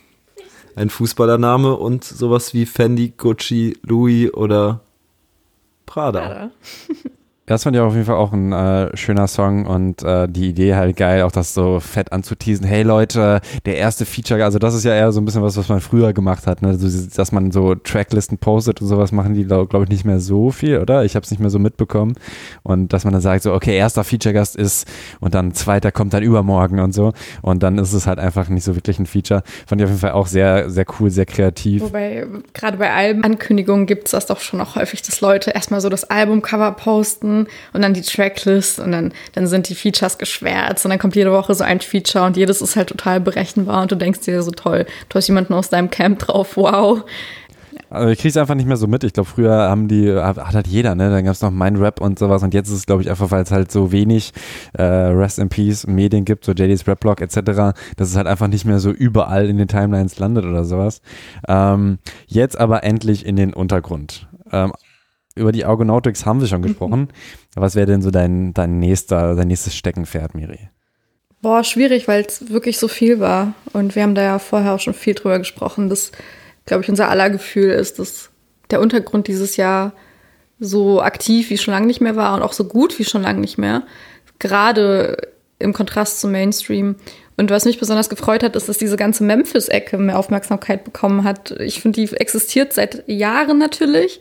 Ähm, die ist natürlich in Deutschland auch sehr Bassbox inspiriert und bekommt so null Aufmerksamkeit. Und dieses Jahr hatte ich den Eindruck, dass auch so Leute wie ähm, Skinny Finster zum Beispiel, der gerade sogar in Memphis ist, so richtig krass. Ähm, ich gönne dem das voll. Ich würde auch sehr gerne mal nach Memphis. Also, dass der da wirklich chillt und aufnimmt, ist schon krass für jemanden, der so einen Sound macht. Ähm, oder Leute wie Clubs Main oder zum Beispiel Alpha Mob als Produzent, der auch hauptsächlich Memphis-Shit macht. Dass solche Leute ein bisschen mehr Aufmerksamkeit bekommen haben, hat mich sehr gefreut. Und tatsächlich ist zum Beispiel Skinny Finster mit Spieler der Liebe eins meiner Lieblingsalben gewesen dieses Jahr. Dicht gefolgt von ähm, Big Toe, ohne Grinden kein Flexen. Ja, das waren tatsächlich so eigentlich unter meinen Top 5 Lieblingsalben gehören diese zwei auf jeden Fall dazu. Ich würde erstmal bei, bei einem Künstler bleiben, bei Skinny Finster. Das habe ich zum Beispiel nicht gehört. Sag doch gerne nochmal so ein bisschen was zu der Veröffentlichung. Was EP, Album? Das ist ein Album. Boah, ich finde, das ist aber auch wieder eins dieser Alben, zu dem man einfach nicht viel sagen kann, außer dass sich das super nice anhört und man alles easy durchhören kann und jeder Song ist halt so, kannst du halt mit Bang so, aber also spannender ist vielleicht eher über diese Gesamtästhetik zu sprechen, ja. die, die dieses ganze neue Memphis-Movement irgendwie mhm. so versucht. Also zur Erklärung, das ist so 3-6 Mafia, ne? so dieses genau. Yeah, ho, was man so ein bisschen, was man vielleicht, mhm. was man noch am ehesten kennt, was KIZ dann auch mal ein bisschen reingenommen hat, aber äh, dass die auch oh, Frauenarzt, ich habe Frauenarzt damals interviewt und ich glaube, Skinny Finster war da auch einfach nur im Backstage oder Voract, ich bin mir nicht ganz sicher. Und ich habe mich auch, meine ich, dann mit ihm relativ lange unterhalten und habe echt nicht verstanden, als er da meinte, ja, ähm, ich bringe das nur als Kassette raus. Mhm. Ja, das Was? kommt ja nochmal hinzu. Also Tape-Kultur und Memphis Sound, das vereint, also es gehört ja auch das geht ja auch Hand in Hand. Genau, also das meine ich mit dieser Gesamtästhetik. Mhm. Irgendwie, um, um das ganze Movement zu verstehen, muss man ähm, muss man irgendwie viele Faktoren einberechnen. Die Videos haben so einen ganz speziellen Style, weißt du, die Cover sehen alle irgendwie voll special aus. Ich weiß gar nicht ja. mehr, wie dieser Pen and Pixel. Pen and Pixel. Genau. Pen ja. and Pixel Style. Die äh, haben auch einen völlig eigenen Modegeschmack, ne? Die heben sich ja auch so von dem, was sie so an Klamotten tragen, so voll ab. Irgendwie habe ich die ganzen Jungs zusammen auch interviewt, also die Hutmacher-Leute, sprich äh, Al-Majid, Big Toe, Locke Nummer 19 und die Saft Boys gemeinsam mit Skinny Finster. Und Skinny Finster und Big Toe wiederum haben sich vor zehn Jahren oder so kennengelernt, weil sie halt so äh, Carlo Colucci gehandelt haben im Internet zusammen. So. Also das ist einfach mega der geile Nerdfilm. Hinzu kommt diese ganze Tape-Geschichte so. Äh, und halt, ja, dieser, dieser Memphis-Sound, den Al-Majid da federführend irgendwie geil umsetzt. So. Krass, dass es irgendwie, also dass man es irgendwie geschafft hat, so präsent zu sein, auch jetzt irgendwie durch dieses Alex-Feature und so, das hätte ja. ich vor einem Jahr nicht gedacht. Auf dem Big Toe-Song, ne, ohne Grind. Ja, genau. Mhm. Ja, das, das war ein ganz wichtiger Schritt jetzt nochmal, dass man so ein prominentes Feature am Start hatte, weil bisher war das, fand das eher im Berliner Untergrund statt.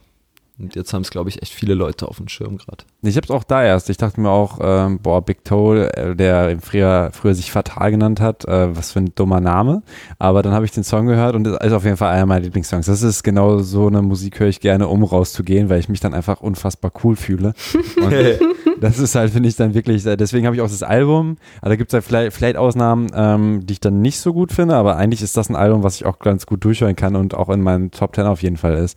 Ich finde auch nicht alles gut auf dem Album, aber viele, viele herausragende Songs. Alles, was so, was so die härteren Basslines hat und äh, die, die, die ja. bisschen weirderen Synthes finde ich krass. Dieser Polizistin-Song, das war auf dem Skinny Finster-Album, oder? Ja. Den fand ich zum Beispiel, das ist echt der einzige, der mir so rausgestochen ist, als richtig scheiße. Man, man fickt nicht mit Polizisten, mit, egal auf in welcher Form. Also, ja, nee, fand ich, das fand ich scheiße. Aber sonst äh, Shoutout Skinny Finster. Und über wen man auf jeden Fall sprechen muss, wenn man über Memphis redet, ist äh, Donatello, aka Moneymax. Ja. Der hasselt sich ja auch schon seit Jahren, wenn nicht Jahrzehnten, auch durch den Untergrund. Und war, du hast gerade dieses Jahr?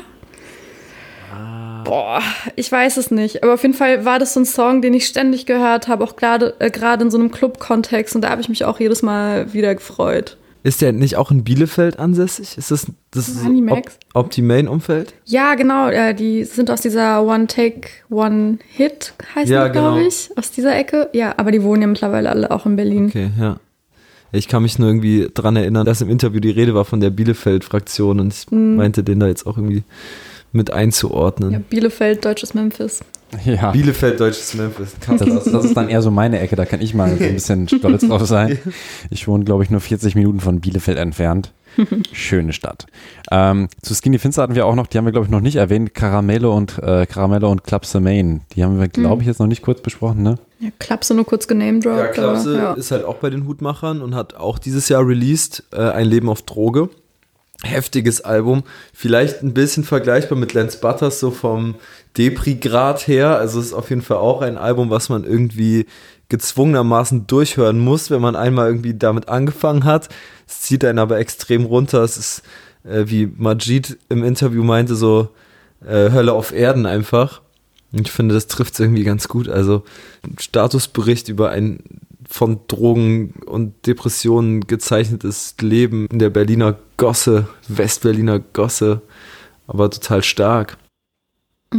Das habe ich auch noch nicht gehört. Aber ähm, ja, machst auf jeden Fall Lust auf das Hören. Und äh, was, Ja. was aber Drogen und alles angeht, da ist ja mein kleiner Liebling, den ihr aber, glaube ich, gar nicht feiert, die 102 Boys.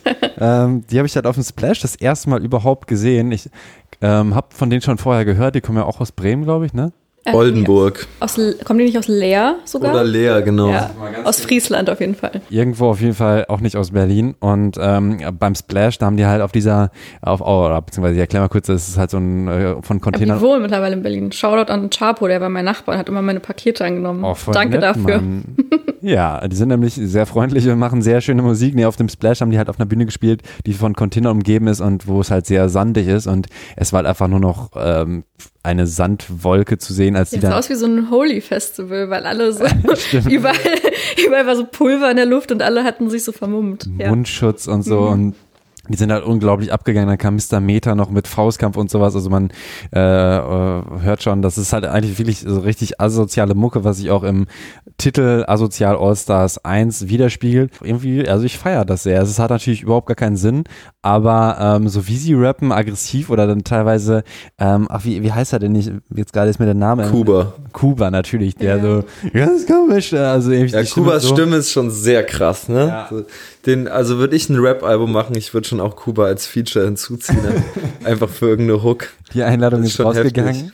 Nee, und auf der Bühne, das war halt auch irgendwie, also ich fand, die waren halt auch voll, äh, die wirken extrem überrascht, obwohl das ja eine relativ kleine Bühne ist, aber dass die Leute so abgegangen sind, man hat denen schon ein bisschen angesehen, dass sie völlig überwältigt war von dem Publikum. Und das hat sie dann für mich halt auch voll sympathisch gemacht, dass sie nicht nur einfach arrogant sind, sondern da waren halt wirklich 20 Leute auf der Bühne, haben aber halt gute Party gemacht und so. Und dann habe ich mir ähm, das Tape oder Album jetzt halt angehört und muss sagen, das ist halt irgendwie durchgängig ballert gut und äh, hat wenig Sinn, aber irgendwie finde ich es musikalisch halt schon schön. Ich finde, dasselbe gilt eigentlich für BHZ. Also sowohl was krassen Splash-Auftritt, sowohl was ähm, überrascht sein noch von dem Hype und so angeht, als auch was ein Tape, was jetzt vielleicht natürlich inhaltlich nicht überdeep ist, aber halt trotzdem gut ballert. Ja. Also ich meine, die haben ja auch einen gemeinsamen Song, Bier. Genau, das- Auch eigentlich mein Sommerhit, ehrlich ja, der gesagt. Zeltplatz, äh, der, der Ja. Zeltplatz-Festival-Hit des Jahres höchstwahrscheinlich. Inoffizieller Splash-Song. Ja. Ja, ne? Ja. Ja, da war es auf jeden Fall auch krass auf dem Splash, als ähm, BHZ sollte eigentlich früher auftreten und ich wollte die auch gerne fotografieren und dann wurde der Auftritt aber sehr, sehr äh, irgendwie von 14 oder sowas. Er wurde immer weiter nach hinten verschoben. Um 12 dann irgendwann, ne? Und auch Genau. alle, alle sind auch wie so wie aufgescheuchte Hühner, so, hey, spielen BHZ jetzt und so. Und ich dachte, aber ich habe halt nur im letzten Rückblick hast du, Alex, halt davon gesprochen und ich kann das jetzt halt eigentlich nicht so wirklich, aber dass dieser Hype dann tatsächlich da war, auch allgemein auf dem Splash, muss ich sagen, krass, wie viele äh, Leute halt auf, auf einen ganz anderen Film fahren, ähm, zumindest da auf dem Festival, was halt gefeiert wird, Lil Pump, wo einfach über viele Leute waren. Ich kannte halt seinen Namen und halt Gucci Gang, aber das ist halt einfach so viele Leute gab, auch irgendwie mit so bunten Rastas und echten oder unechten Gesichtstattoos und sowas und halt nicht mehr so, also das Dendemann halt jetzt nicht unbedingt, äh, war auf der Hauptbühne und das war jetzt ja nicht mega voll und sowas, also dieses Hip-Hop, Hip-Hop-Ding war auf dem Splash gefühlt gar nicht so groß, sondern vor allem halt dieses, keine Ahnung, ich kann es gar nicht beschreiben, Cloud-Rap, äh, Asi-Rap, irgendwas. Können wir nicht über Splash reden, Leute? Das macht mich jedes Mal so traurig, weil seit ich da arbeite, sehe ich halt so nichts. So ein Konzert pro Jahr. Das macht mich richtig sad, wenn alle immer über Splash berichten. Ich denke mir so, lol, ich habe die Container gesehen und die Bei Toiletten. mir dieses Jahr auch so. Ich habe ich hab ganz, ganz wenig Konzerte nur geschaut. Okay, ja, Splash, kein Konzertfestival mehr. Leider. ja, Nee, ich bin halt der Typ, der immer so mit der Kamera da rumläuft. Also es ist ja so, dass man eben in den Graben, so heißt ja der schöne GoPro auf Name. die Stirn und dann los geht's. Und in Moshpit. Nee, das war ein bisschen schade. Tatsächlich sind ja auch äh, jetzt teilweise Leute nur mit einem Handy da, so Influencer-mäßig, die dann da rumstehen und Ja. irgendwie komisch, langweilig, also wirklich, ich finde, Influencer raus. Äh, so ist es, ähm, die, die dann da rumstehen und dann halt einfach ein bisschen filmen, aber das auch so zusammenhangslos und so. Und ich äh, aber mit der Kamera halt die ersten drei Songs mitnehmen kann und dann werde ich rausgescheucht und dann muss ich halt von Bühne zu Bühne, wobei es diesmal halt echt äh, ein bisschen anstrengend war, weil äh, es halt eine Bühne weniger gab und dadurch halt sich das halt krass geballt hat und ich dann einfach manchmal da nicht hinkam. Ich habe schon relativ viel gesehen, aber dann halt immer nur ein bisschen kurz. Was war denn dein einziges Inter äh, dein einziges Konzert, was du dann gesehen hast, Miri? Boah, also ich glaube, BHZ habe ich tatsächlich viel gesehen. Ähm, Title und Doubtboy habe ich auch. Also ich meine jetzt eigentlich auf dem Splash. ja, genau. Ach so, ich dachte, du hast nur eine gesehen. Du bist ja jetzt schon bei Ach zwei. so, nee, ich habe von allem halt immer so ein bisschen was mitgenommen, aber ich glaube, ganz habe ich nichts geschafft. Ich habe Bad Baby, glaube ich, so ein Song noch mitbekommen, weil sie hat direkt parallel zu mir gespielt, lol, das klingt so komisch, wenn man das sagt. Ja. ja, ähm, Du genau hast da deswegen. aufgelegt. Genau, ich habe auf der Bühne mit Homies aufgelegt im Backyard und bin dann ganz schnell rübergerannt, direkt nach meinem äh, Set, um sie noch kurz zu sehen. Ich glaube, Lil Uzi war auch noch parallel. Ähm, ja, auf jeden Fall, die habe ich halt so für einen Song mitgenommen und dann bin ich auch wieder zurück auf die Bühne.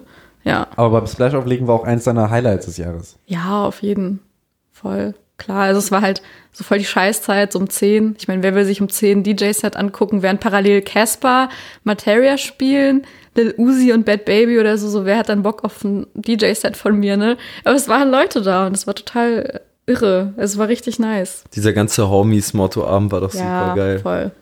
Was auch wieder zeigt, wir brauchen mehr Frauen. Auf dem Splash, im Rap, überall. Ja. Ja. Und nicht nur im Backyard. Richtig. Kleiner, kleiner Teaser, ich habe äh, Gisem äh, von Homies interviewt, dass wir dann das nächste Ah, nice. Nice. rauskommt. Shoutout. So, ähm, Wie man immer nur Shoutouts gibt in so Formaten, wo mehr als ein Journalist mitmacht. Das ist immer so ein Shoutout-Konzert, aber gut. ich, ich schneide die alle raus, also aber ihr könnt ruhig weitermachen. Ey! Ähm, ja, noch eine andere Truppe, wo wir noch bei Untergrund sind, ist die Flavor Gang, bestehend aus, ich gucke mal, ob sich alle Jace, Spitter der Tafelrunde und Mörek. Ja, genau. Also SDT, die Splitter der Tafelrunde, setzen sich dann setzen sich zusammen aus unter anderem Jace und Mörek und ähm, haben aber, glaube ich, dieses Jahr als SDT ohne Jace äh, released. Jace wiederum hat einzeln released, vor gar nicht so langer Zeit, ist ein paar Wochen her, die Stich-EP. Sehr unterhaltsam. Also die Flavor Gang zeichnet sich für mich irgendwie dadurch aus, dass sie einen sehr eigenen Humor hat und äh, konsequent mit, allem, was Sehr dazugehört, selbstironisch, ne? sehr selbstironisch genau diese Sparte immer weiter so bedient. Aber irgendwie habe ich das Gefühl, es zieht gerade ganz gut. Und Jace war auch Vorband auf Haitis Tour, hat unter anderem Kimo, glaube ich, zweimal gefeatured dieses Jahr. Einmal auf dem Splash, so auf spontan und einmal nochmal für Stich. Jay ist auch einer meiner Lieblingsauftritte. Der ist alleine, dass er mit Peter Maffay äh, Shirt aufgetreten ist. Ja, das ist aber genau wieder, genau das ist der, der Flavor Gang Humor, dass er ein Peter Maffay Shirt trägt. Ach, die Videos von denen finde ich immer sehr nice. Hat, Mega. hast du das gesehen mit, ähm, boah, wie heißt der Song? Ching Tang Chong oder irgendwie Ja, sowas? es gab Ehre doch diese. genommen. Ja, es gab doch diese MTV-Sendung, wo Leute in der Bibliothek saßen und dann irgendwelche Challenges machen mussten und dabei möglichst ruhig bleiben mussten. Das haben die doch nachgemacht.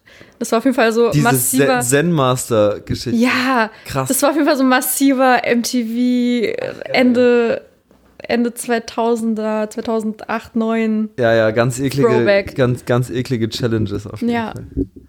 Krass, okay. Das, so genau habe ich mir die Videos jetzt gar nicht angeguckt, muss ich zugeben. Ich habe das mit Kimo gesehen, wo Jace und Kimo auf dem Tennisplatz irgendwie picknicken und so.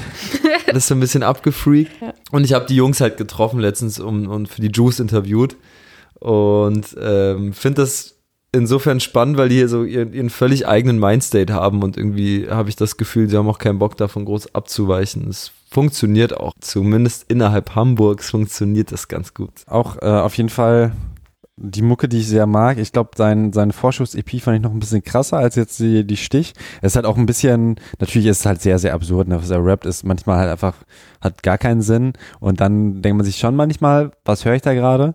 Dann habe ich lieber äh, irgendwie den Sinn, okay, die rappen halt auf asozial und habe hab aber so ein bisschen so einen Film vor Augen, wo ich mich reinfinde. Bei Jace ist es manchmal einfach so, okay, das reimt sich alles, aber äh, gehört halt irgendwie nicht so zusammen. Ich weiß nicht, ob ihr das anders wahrnehmt. Naja, eigentlich denkt er sich schon immer was dabei. Also er hat jetzt auf dem, auf dem Stich-Tape hat er einen Track, äh, wo sich der erste Part komplett aus YouTube-Kommentaren zusammensetzt, ah. die unter seine Videos kommentiert wurden, um quasi Kritik vorwegzunehmen, beziehungsweise ja, seine Kritiker zu fronten und kritisiert sich quasi selbst mit einem Puzzle aus Kommentaren, die ihm an den Kopf geworfen wurden. Das finde ich schon wieder mega geil. Also, weil welcher Künstler gibt sich quasi so die Blöße, und zeigt seine ganzen Schwachstellen irgendwie auf dann in so einem Part. Ich finde, das ist halt schon auch so ein klassischer Jace dann. Manche Sachen sind total nihilistisch oder, oder total mh, hm, Dadaistisch? Genau, mega dadaistisch. Dafür habe ich studiert, Leute, für diese Begriffe. Ja. Uh, Shoutout an Studium.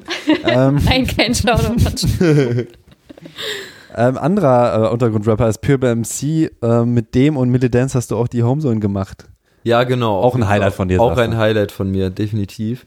Ich habe die beiden in Rostock besucht, ihre Homebase. Pöbel, MC wohnt mittlerweile äh, auch in Berlin, aber wir haben es trotzdem dort gemacht. Die haben zusammen released Anfang des Jahres. Äh, Soli in Casso hieß das Album. Äh, für mich auf jeden Fall auch ein Fan-Moment, so, weil ich Waving the Guns und Pöbel MC so jeweils von Anfang an irgendwie ähm, mitverfolgt habe. Und dass die beiden zusammen was gemacht haben, war dann, war dann schon sehr gut. Also Millie Dance ist von Waving. Millie Dance ist genau quasi der Front-MC von Waving the Guns, kann man so sagen. Äh, gutes Album, glaube ich, so ein bisschen untergegangen, wobei ich nicht genau weiß, wie die Videos gezündet haben. Also es gab eins, das war extrem gut Aufbruchsstimmung, ähm, politischer Rap auf einem sehr hohen Niveau. Und ja, ich war halt irgendwie im Winter in Rostock und wir haben eine Hafentour gemacht für die Homezone und romantisch. Ein, ein, sehr, ein sehr deepes und sehr inhaltliches Interview geführt, wie das halt so ist, wenn man politische MCs trifft. Äh, das kann dann auch in der ganzen Ausarbeitung im Zweifel zweimal etwas länger dauern. Wie lange? Ja, ich, an dem Interview saß ich tatsächlich lange dran, weil die Aussagen halt einfach sehr komplex waren irgendwie, ne? Und wir halt lange geredet haben. Also das ist dann vielleicht schon nochmal ein Unterschied zu einem ein oder anderen Straßenrapper oder so. Aber kannst du noch sagen, wie viele Tage sitzt du an so einer Homezone und dabei? Also Homezone habe ich ja jetzt tatsächlich kaum mehr gemacht dieses Jahr, weil ich es einfach kaum geschafft habe. Ähm, Homezone immer relativ aufwendiges Unterfangen, weil man sich ja irgendwie einmal trifft, dann entstehen auch Fotos und dann tippt man ein relativ langes Textinterview runter. Ähm, an den Homezones saß ich schon mehrere Tage oft. Äh, jetzt ist ja, sind ja die Arbeitsweisen wieder anders. Jetzt schreibe ich ja in der Juice relativ viel. Größte Schwierigkeit an den Juice-Interviews ist halt eigentlich eher, dass du die Texte irgendwann wieder zusammenstauchen musst, weil du hast ja eine Maximalanzahl an, an Zeichen, die, auf die du das dann quasi runterkürzen musst. Es ist wieder eine ganz andere Arbeitsweise. Oder ein Videointerview ist dann eher in der Vorarbeit halt anstrengender, weil du vielleicht noch präzisere Fragen versuchst zu formulieren oder dein, deine Wissensspace muss vielleicht noch etwas, soll ich sagen, etwas ausgedehnter einfach sein. Aber schwer zu sagen. Also wirklich auch von Künstler zu Künstler unterschiedlich. Und Miri, ein, eins deiner Highlights war, dass du mit Curse meditiert hast. Kannst du uns da nochmal mit, mitnehmen in diese Welt? Ähm, ja, Curse weiß man ja, glaube ich, auch, dass der so einen Meditations-Podcast äh, hat und auch Kurse macht zu sowas. Ähm, ja, und der war tatsächlich bei uns im Büro und äh, wir sollten dann mit ihm meditieren eine Stunde lang. Ich weiß gar nicht, ob das so eine Maßnahme war. So Hat euch gezwungen? Pf, nee, es war freiwillig, aber es war so eine, ich weiß nicht, war das so eine Arbeitgebermaßnahme? Es wurde auf jeden Fall gefilmt. Ich glaube, für irgendein so Yoga-Festival oder so wurde das gefilmt. Und dann hieß es so, ja komm, stell dich da mal bitte hin. Und da war ich so, ja komm, so eine halbe Stunde chillen wird mir jetzt nicht schaden. Und dann habe ich das gemacht und das war richtig gut. Ich bin so jemand, ich kann mein Gehirn nie abschalten. Ich denke immer. Und bei Curse habe ich es tatsächlich geschafft, einfach mal eine halbe Stunde achtsam zu sein und innezuhalten. Und er hat das so gut gemacht und seine Stimme dazu ist so beruhigend. Äh, ja, deswegen auf jeden Fall meditieren mit Curse war ein Highlight. Ich dachte, das wäre jetzt im Rahmen des Interviews gewesen, aber das war nochmal ein extra Ding einfach. Ja, der war einfach so random bei uns im Büro. Ach so. Ja. Geil. Ja, sein Album habe ich jetzt nicht oft gehört. Ich habe es, äh, glaube ich, einmal gehört, als es rausgekommen ist und fand es auch relativ gut. Also es ist halt wieder sehr poetisch und so. Der hat ja auch so ein Spoken Word Ding dazwischen gemacht, mit dem konnte ich nicht so viel anfangen. Aber ich könnte jetzt auch echt leider kein gutes Feedback dazu geben. Also ich habe tatsächlich jetzt im Nachgang auch nochmal einen ganz anderen Zugang zu dem Album bekommen, dadurch, dass ich ihn auf seiner Tour besucht habe.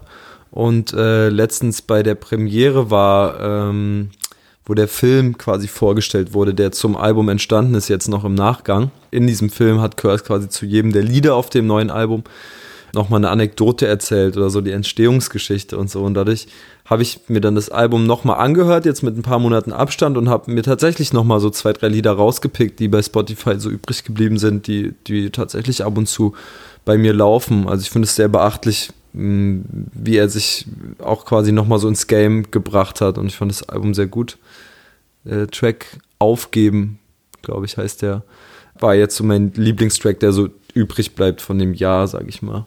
Ja, ansonsten letzter, äh, mehr oder weniger untergrundiger Rapper, äh, John Known, der auch wieder fleißig war, auch halt ein sehr, also so ein bisschen Lance Butter-mäßiges Betonen teilweise hat, aber auch halt einfach auch live einfach krass abgeht. Ne? Also der schafft es halt wirklich, da finde ich zum Beispiel sein, ähm, was ist Samurai, der Song?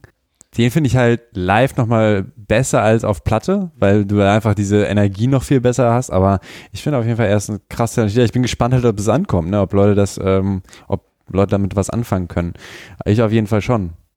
Also ich habe das Gefühl, dass es noch, noch nicht sehr äh, publik ist, was er so macht. Andererseits haben ihn ja viele große und arrivierte Künstler scheinbar auf dem Schirm. Also John Non war ja mit Abstand der jüngste Teilnehmer an dieser Sammy Deluxe, Sam TV Unplugged Bootscypher, wo er, finde ich, auch sehr gut abgerissen hat, so oder abgeliefert hat. Äh, ich fand ihn neben Megalo sogar, glaube ich, fast am stärksten in der, in der Session.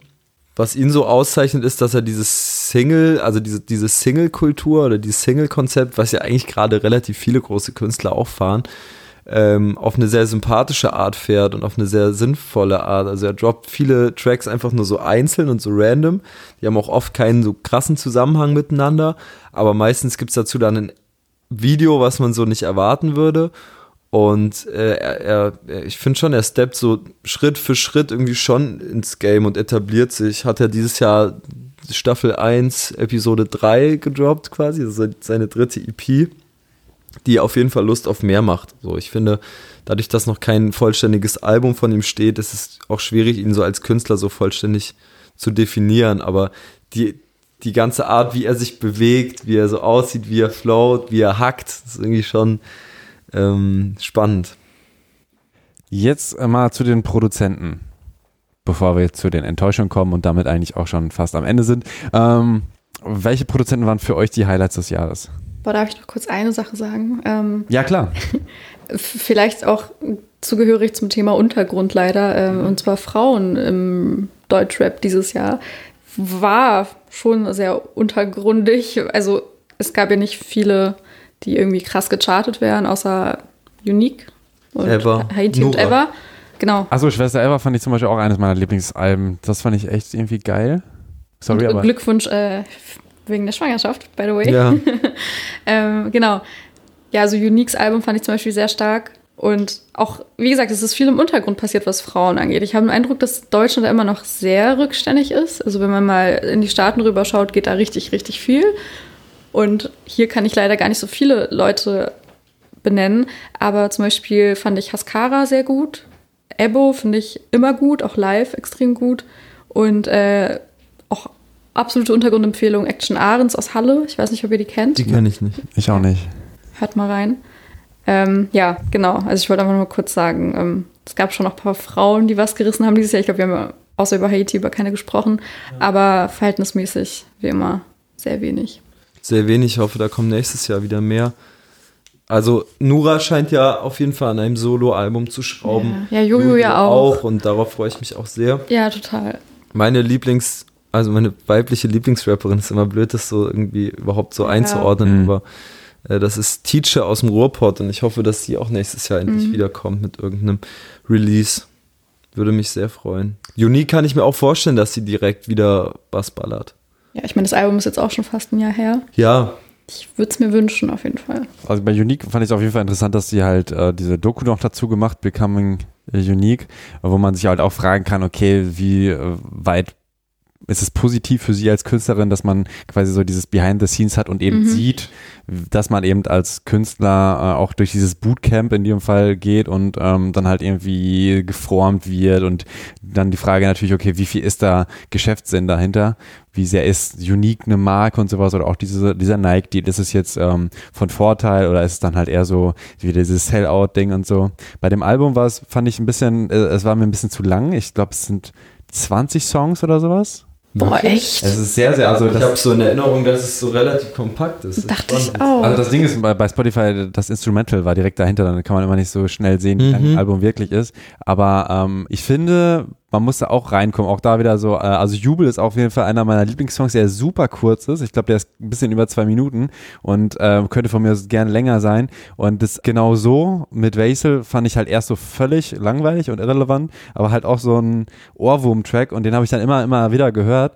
Und dann fand ich ihn irgendwann geil, aber ähm, ich weiß nicht, also als ich das Album gehört habe, auch der, der, der Song, wo dann am Ende quasi so die Auflösung ist, dass eben ihr Vater ja eben auch gerappt hat und so weiter, äh, den Song fände ich auch voll geil, aber fand es dann halt schade, dass sie dieses Skit dran gelassen haben und dass der Song dann halt so lang wird und dann irgendwie nochmal eine Minute Jizz, RZA, RZA da ähm, drüber labert. Mhm. So war es so ein bisschen. Also ich fand so insgesamt, also ich finde immer schwierig, wenn Alben relativ lang sind, so 18 Songs oder sowas, da dann irgendwie so ein, so ein Bild von dem Album zu haben. Und da fand ich, war, wie gesagt, so ein bisschen viel für mich, gerade für so ein Solo-Album, wäre es, glaube ich, für mich stimmiger oder leichter äh, zu greifen gewesen, wäre es ein bisschen kürzer gewesen. Ja, ich bin auch immer Fan von kompakten Alben, aber ich muss ehrlich sagen, ich habe Unique als sehr kompaktes Album in Erinnerung. Deswegen kann es wirklich sein, dass da die Instrumentals mit dranhingen. Mein Lieblingstrack war 040, so viel weiß ich noch. Das war der, war der Hamburg Representer, der war richtig krass. Super krasse Hook. Hm. Live habe ich sie halt nicht gesehen. Nee, sie hat ja noch nicht wirklich oft gespielt. Also auf dem Splash habe ich sie gesehen. Hat sie gespielt, ne? Ja. So Pre-Party. Bei den Fritz genau. Deutsch-Poeten war sie auch. Habe ich auch nicht gesehen. Ja, ich bin mal gespannt auf jeden Fall, was da, äh, was da so produziert wird. Und Haskara fand ich, also krass, äh, die habe ich auch live gesehen, kann halt voll krass rappen, alles ganz geil, aber nicht so wirklich, dass ein Film da bei mir entsteht oder das halt so ballert, dass ich halt, also Unique ballert dann halt voll, ne, mhm. die, die, Songs.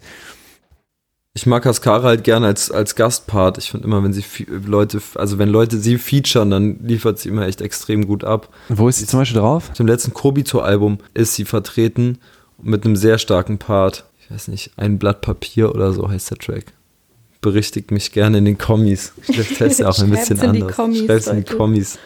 Jetzt zu den Produzenten. Mhm. Da waren, äh, wir haben ja über Frank Sinatra schon gesprochen, den können wir eigentlich abhaken, würde ich sagen. Ja. Azad John hatten wir kurz erwähnt, dass er eben mit Haiti auf der Bühne ist, aber hattet ihr auch noch irgendwie krasse Produktionen, die ihr erwähnen möchtet? Ähm, Azad hat auf jeden Fall noch eine Menge produziert. Auch auf dem ATM-Tape auf jeden Fall für Haiti. Ja. Und seine eigenen Remixe, Reworks, die eigentlich die ganze Zeit rausballert. Also gerade so aus DJ-Sicht ist auf jeden Fall immer einiges dabei. Ja, also Kid Krieg auf jeden Fall. Ich glaube, da sind sich auch alle einig, dass es mit die Produzenten des Jahres waren. Ich meine, die sind jetzt auch auf dem Juice-Cover gelandet. Genau. Tatsächlich habe ich dieses Jahr extrem wenig Beat-Sachen gehört. Ich habe so wenig wie noch nie. Oder so reine Producer-Tapes. Super wenig gehört. Was ich gehört habe, war ähm, die EP von Die Achse. Die fand ich auch sehr stark. Die war ja schon sehr, auch in diesem Video, sehr Justice angelehnt. Haben ja auch viele kritisiert. Ähm, Viele haben ja auch den Vandalismus im Video kritisiert. Ja, bescheuert, aber ähm, ja, die fand ich auch sehr stark. Ich fand die auch bei, ähm, bei dem Culture Clash tatsächlich stark. Und wen ich persönlich auch sowohl als Produzent für andere als auch als Solokünstler gut finde, ist Blut. Der hat jetzt zum Beispiel auch für ähm, Casper und Martin genau, der produziert. War auf, auf 1982 drauf, mhm. ja. Aber auch seine Solo-Sachen, die zwar gar nicht Rap sind, finde ich auch ganz nett. Ist der nicht unheimlich jung? Ich kann mich nur erinnern, dass er so sehr jung sein soll. Ja. Ich glaube, der ist auch erst also 21. Er hat schon Bartwuchs auf jeden Fall. Na dann ja, ist mancher mit 18 schon Bartwuchs. Ja. Na genau, da müssen wir noch über deinen äh, Schnauz reden. Wie kam das 2018, das Jahr des, des Ich habe mir, dabei, hab mir dabei gar nicht so viel gedacht, aber es ist ein Dauerthema, seitdem ich ihn trage. Ähm, letztens hatte ich eine richtig weirde Situation. Da war ich tatsächlich bei der Nacht des Hutes. Das ist mhm. die Partyreihe der Hutmacher-Gang. Und ich war so auf dem Klo Und irgendein so random Typ stellt sich so am Pissoir so neben mich und guckt mich so ganz lang an und sagt so, ah, hier und so, ne? Also er hat mich irgendwie so erkannt von YouTube. Ich wusste dann auch nicht irgendwie, wie ich ins Gespräch einsteigen soll, so. Aber hat er dann, hat er dann einfach gemacht, indem er meinte, ey, so dein Schnurrbart so, entstellt dich ein bisschen, aber ist dein Signature-Move. Lass den dran.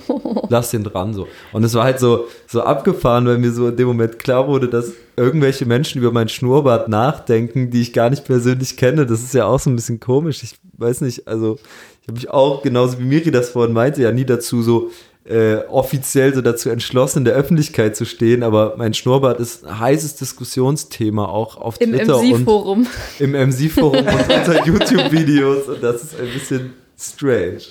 Aber du Aber lässt. er bleibt. er bleibt, okay. Kein, Auch aus Trotz vielleicht ein bisschen. kein Movember. Nee, genau. Also den wollte ich mal machen, aber also ich sah auch total dumm aus mit dem Schnurrbart. ja, äh, ansonsten haben wir noch Favorita und Ecke Prenz als Produzenten. Ja, nach zum Tellmann Park. Ja. Wir haben halt ein gemeinsames Album äh, rausgehauen, beziehungsweise ja, Ecke Prenz ist ja äh, wie entstehender Begriff, ist ja schon, schon länger auch eine äh, zweiköpfige Crew.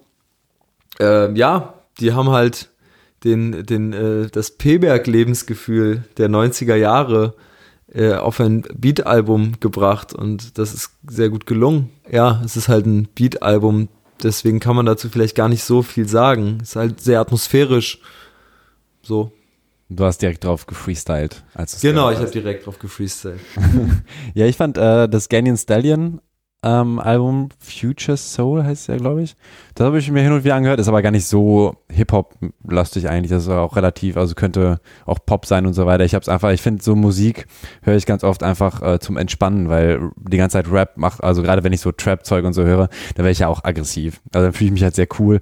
Ich glaube, das ist so, wie wenn man Kokain nimmt oder so. Dann, Also das ist aber bei dir gemacht. wirklich so, du, du hast, du, du, du hast es ja gerade schon mal gesagt, du hörst wirklich Gangster-Rap und fühlst dich dann cool in dem Moment, wo du das im Ohr hast, weil ich, ich, ich höre irgendwie Musik mit viel mehr Abstand, so, weißt du, wie ich meine? Äh, ja, das ist so ein Gefühlsding eigentlich. Also ich habe eine Playlist, die heißt Glück.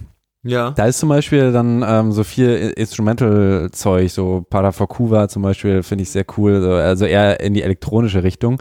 Ähm, ist aber sowas, da kann ich halt zu nachdenken und so.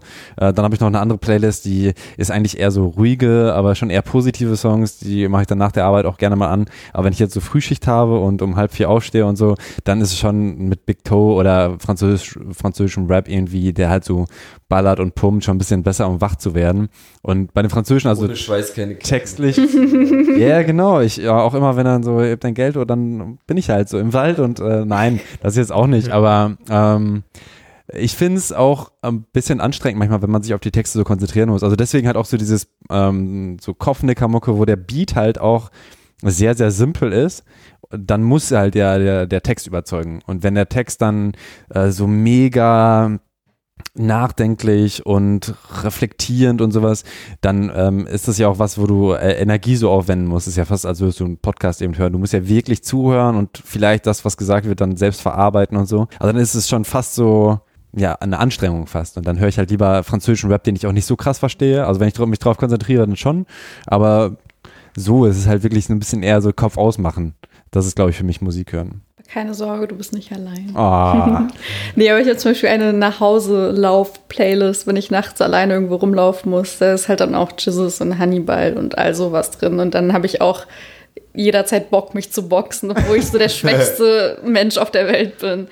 Ich stelle halt fest, dass ich mittlerweile gerade Deutschrap-Alben so sehr analytisch höre. Das ist vielleicht auch gar nicht mal so geil, aber ich habe ich kann das gar nicht mehr ausschalten, dass ich so, so, so einen Kritikerfilm fahre beim Hören und immer schon direkt so alles versuche so einzuordnen und so.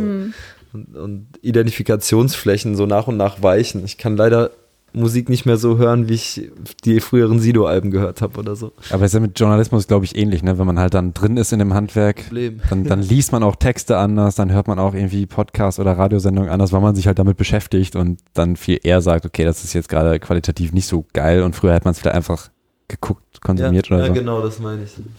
Enttäuschung, da würde ich jetzt nochmal kurz, weil Alex, dir war es ja wichtig, dass wir auch auf jeden Fall noch so ein bisschen haten, nicht nur alles äh, über den. Genau, war mir voll wichtig. Ähm, wo würdest du denn gerne mal draufschlagen? Ich will eigentlich auf nichts draufschlagen, was mich halt zuletzt enttäuscht hat, muss ich ehrlich sagen, war das Collabo-Album äh, von Alias und Motrip. Äh, da hätte ich leider irgendwie mehr erwartet.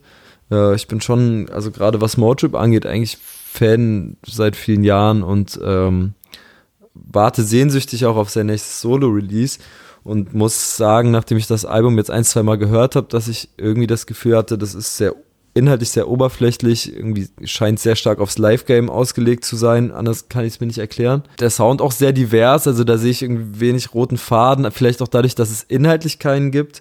Ja, und gerade Motrip auf so, so überstrapazierten Autotune-Parts ähm, gefällt mir persönlich jetzt nicht so gut. Ich glaube, äh, die, haben das, die haben das stark überstrapaziert, ja. die Effekte. Und ich glaube, inhaltlich, wo wir uns ja auch alle einig waren, ist äh, der Move, Kolle zu featuren, nach allem, ja. was passiert ist.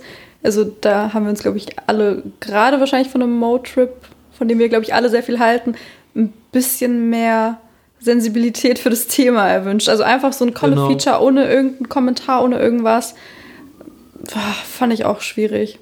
Da gebe ich dir voll recht. Also gerade 2018 ein Kollega-Feature zu machen, ist ja ein Statement. Und das hätte man einfach weglassen können. Zumal, wie wir auch schon festgestellt haben, das dann leider irgendwie auch der geilste Track auf dem Album ist, ja. trotzdem. Fandet ihr? Ich fand es den nicht so. Also ich muss auch sagen, das Album fand ich sogar gar nicht mal so schlecht. Ich habe es jetzt auch noch nicht so oft gehört.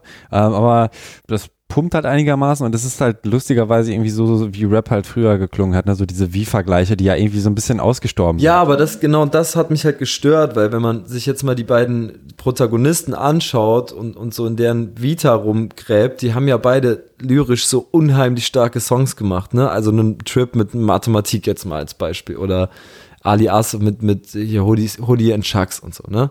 Ey, das waren halt, war vielleicht lyrisch oder reimtechnisch das Stärkste, was Deutschrap bisher so hervorgebracht hat. Und dafür war das jetzt ziemlich low level, was sie auf dem Album machen. Es gab trotzdem ein paar Tracks, die ich gefeiert habe.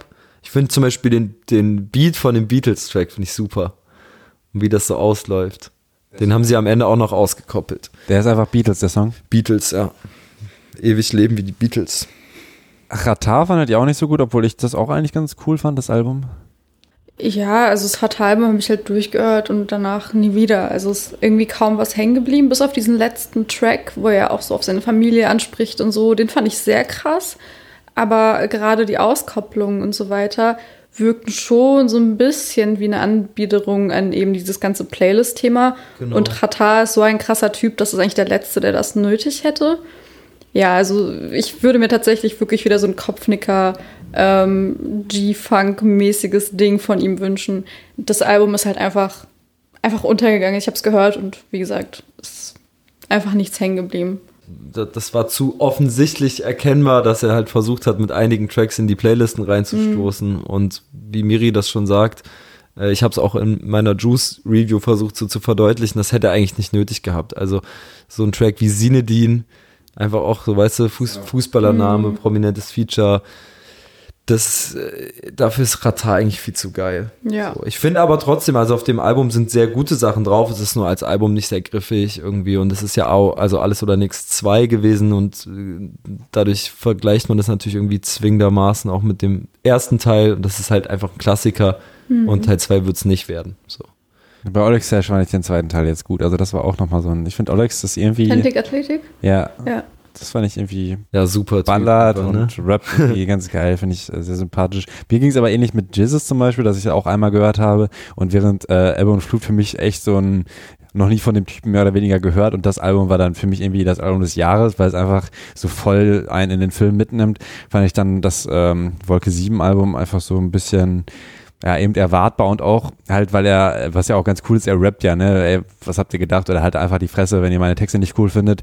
Aber das ist dann als Song, finde ich, nicht so, also das nimmt mich ja nicht unbedingt in diesen Gangsterfilm mit, sondern sagt halt einfach so, ich mache halt, was ich will und wenn du es nicht cool findest, dann fick dich, aber dann ist mir das zu weit weg von diesem, ich mache jetzt einen Film an und sehe jetzt, weißt du, so dieses Gangsterzeug und fand das dann irgendwie einfach nicht so spannend. Oder AZ auch. Ja, AZ, muss ich zugeben, habe ich gar nicht gehört. Äh, Jesus lief schon äh, ein paar Mal hoch und runter, als es kam. Ist ja jetzt auch schon viele Monate her. Also eigentlich kann ich dir da nur zustimmen. Ich fand auch, dass es äh, zu erwartbar war. Da müsste mehr kommen. Man hat jetzt irgendwie mehr erwartet. Aber das ist natürlich immer insgesamt das Problem, wenn du an ein, an ein legendäres Album oder an den Klassiker anschließen musst. Das ist immer ein hartes Brot Palm aus Plastik 2 dasselbe. Ich glaube, die Fans haben es gefeiert, das trifft auf Wolke 7 eigentlich auch zu, aber für uns jetzt quasi aus, diesem, aus dieser Kritikerperspektive äh, einfach nicht spannend genug. Bowser haben wir noch. Power Bowser fand ich jetzt auch nicht so besonders geil. Nur ganz vereinzelt. Ich fand den Track mit Nura mega stark. Den haben wir auch letztens live äh, mal gesehen. Mhm, auf der Modus bei der, Mio bei der Modus Mio Party. kennen. Genau, in Berlin heißt der Track, den finde ich super geil. Aber ansonsten, ja, wirkte für mich so ein bisschen wie das Material, was übrig geblieben war aus der Phase, in der ähm, wo Drei Farben. Drei Farbenhaus, Haus, ja, genau. genau. Was, was aus der Zeit übrig geblieben war. Also Ja, ich meine, ist ja ein Mixtape, von daher finde ich es okay, wenn es auch wie übrig gebliebene Schnipsel klingt. Ich fand es eigentlich eher überraschend, wie teilweise antikapitalistisch sich Bowser geäußert hat. Da habe ich mit Steiger auch vor ein paar Tagen drüber gesprochen, was er da für Lines teilweise droppt. Der hat das auch mit Hashtag Fuck Kommerz und so angekündigt, das Tape. Ähm, und dann hat er so Huxley zitiert, direkt im ersten Song. Also, ähm, das ganze Outro ist doch nur, ist doch, ist doch quasi kapitalismuskritisch. Ja. Ähm, du bist nur ein kleines Rad, aber du drehst dich und so. Und Genau. Also eigentlich Äh. schade, dass man über Bowser sonst gar nicht so viel mitkriegt oder dass es kaum Interviews oder Gespräche mit ihm gibt, weil das würde mich echt mal interessieren, vor allem weil das ja nach außen hin schon so wirkt, als wäre das ein krasser Widerspruch, was er da eigentlich teilweise rappt. Ja.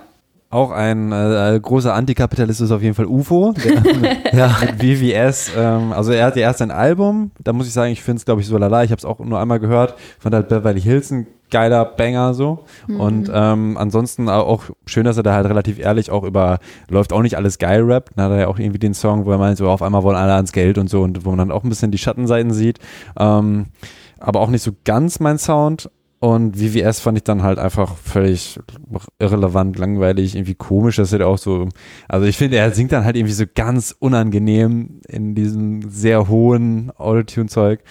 Ja, das ist ja sehr Geschmackssache. Das, Ja, ja. das hat ja auch bei, bei Standard so äh, sehr stark polarisiert. Ist auch nicht mein Film. Also insgesamt, ich, ich muss sagen, ich habe UFO jetzt auch nach äh, 808 gar nicht mehr so äh, straight verfolgt. Dafür blieb auch irgendwie gar nicht so viel Zeit, aber das zeugt ja auch davon, dass es vielleicht einfach nicht so spannend war, weil mir auch niemand den Tipp gegeben hat.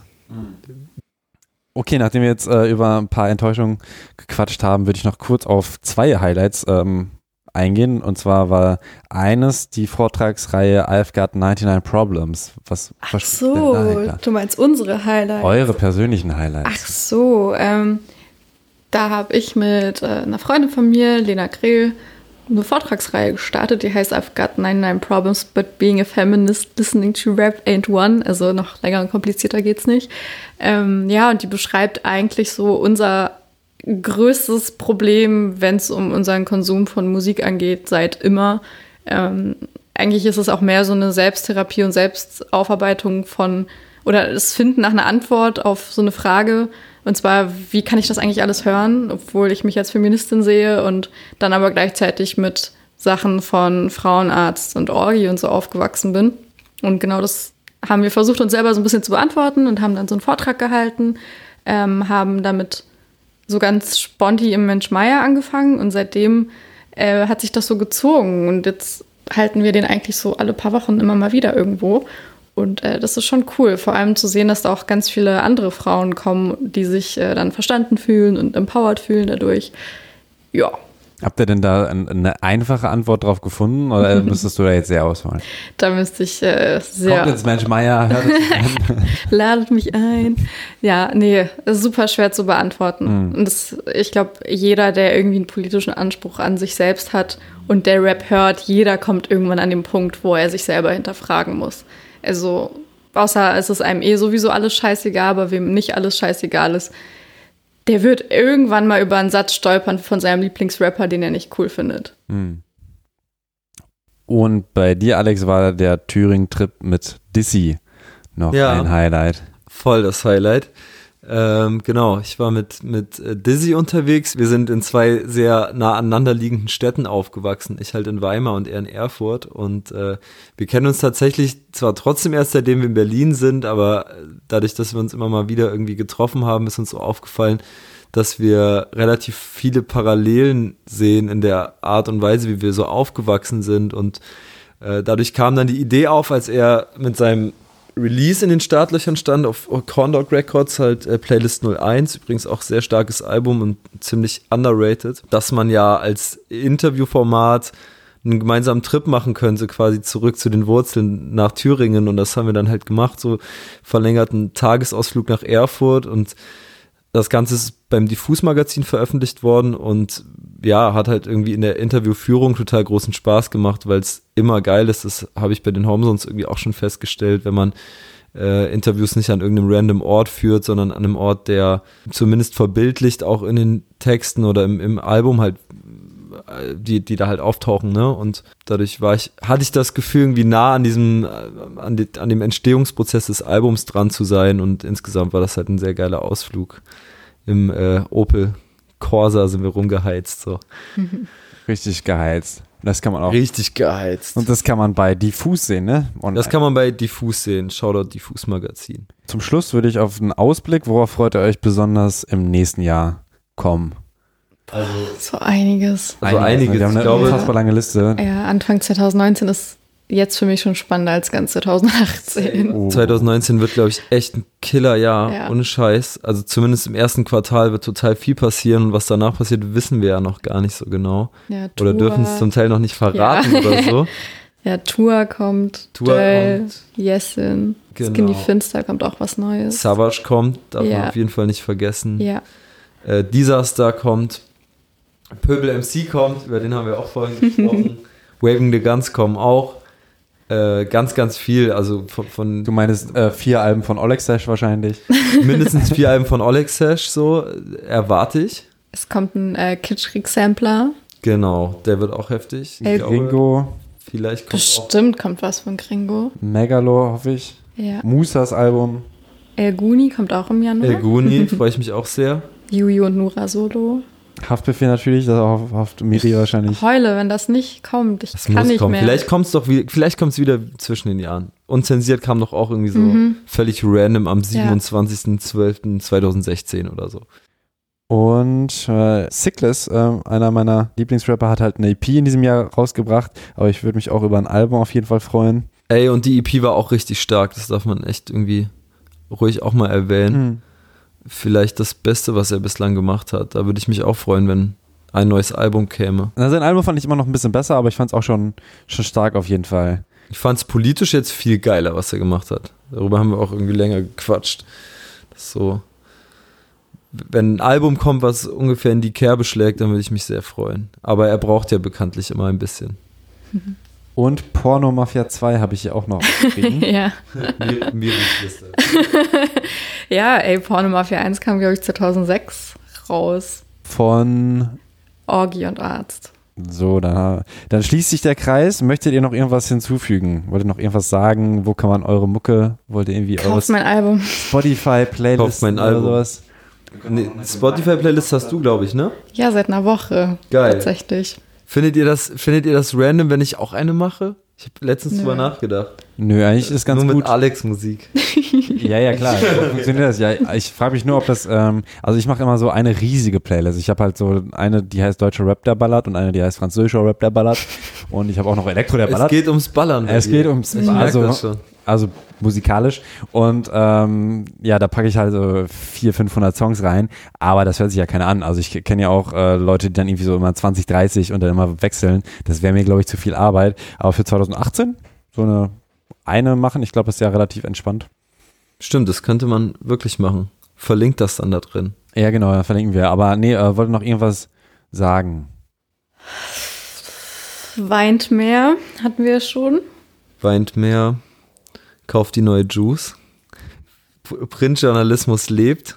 Auch 2018 und 19 hoffentlich auch weiter. Wichtig.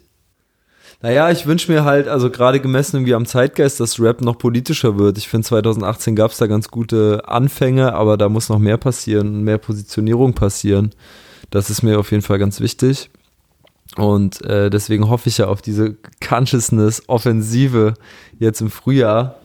Vielleicht kann darauf aufgebaut werden. Also die Sachen, die ich schon gehört habe, sind definitiv sehr politisch und sehr, also musikalisch auch sehr stark. Ist ja alles gerade schon aufgezählt worden. Rap nimmt eine sehr wichtige Position in dieser Gesellschaft ein, auch irgendwie Tendenz steigend und das muss sich, finde ich, auch in Statements niederschlagen.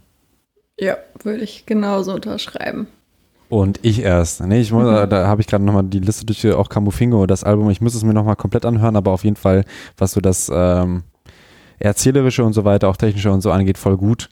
Ja. Ich muss es mir, wie gesagt, nochmal anhören, aber das ist auch schön politisch und auch interessant, weil er halt wirklich was zu erzählen hat. Voll, und das ist ein mega guter Bogen zum Einstieg, weil Camufingo auf jeden Fall auf dem BSMG Remix-Album am Start ist.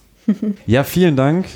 Danke dir. Miriam Davutwandi und Alex Barbian, dass Danke ihr hier dir. wart, dass ihr so viel Zeit hattet und so viel Wissen mitgebracht habt und das mit uns geteilt habt.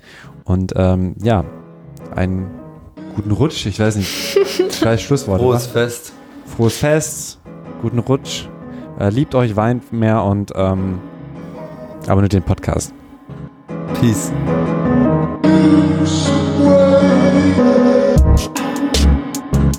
Das war der Thematakt Jahresrückblick 2018, die längste Folge aller Zeiten. Vielen Dank nochmal an Miriam Davutwandi und Alex Barbian, dass sie sich so viel Zeit genommen haben. Ich hatte sehr viel Spaß mit den beiden. Ich hoffe, dass es euch da genauso geht und freue mich, wenn ihr den Jahresrückblick 2017 hört oder mein Top-Album Platz an der Sonne von BSMG.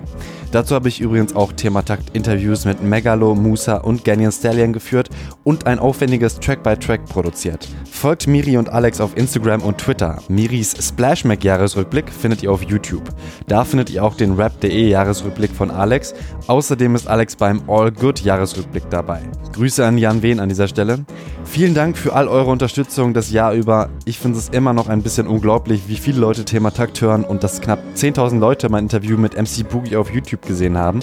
Auch 2019 brauche ich viel, viel Unterstützung, damit ich endlich mehr als eine Folge pro Monat veröffentlichen kann.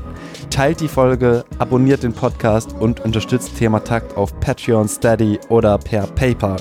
Mein Name ist Tobias Wilinski. Vielen Dank fürs Zuhören und Supporten und bis bald.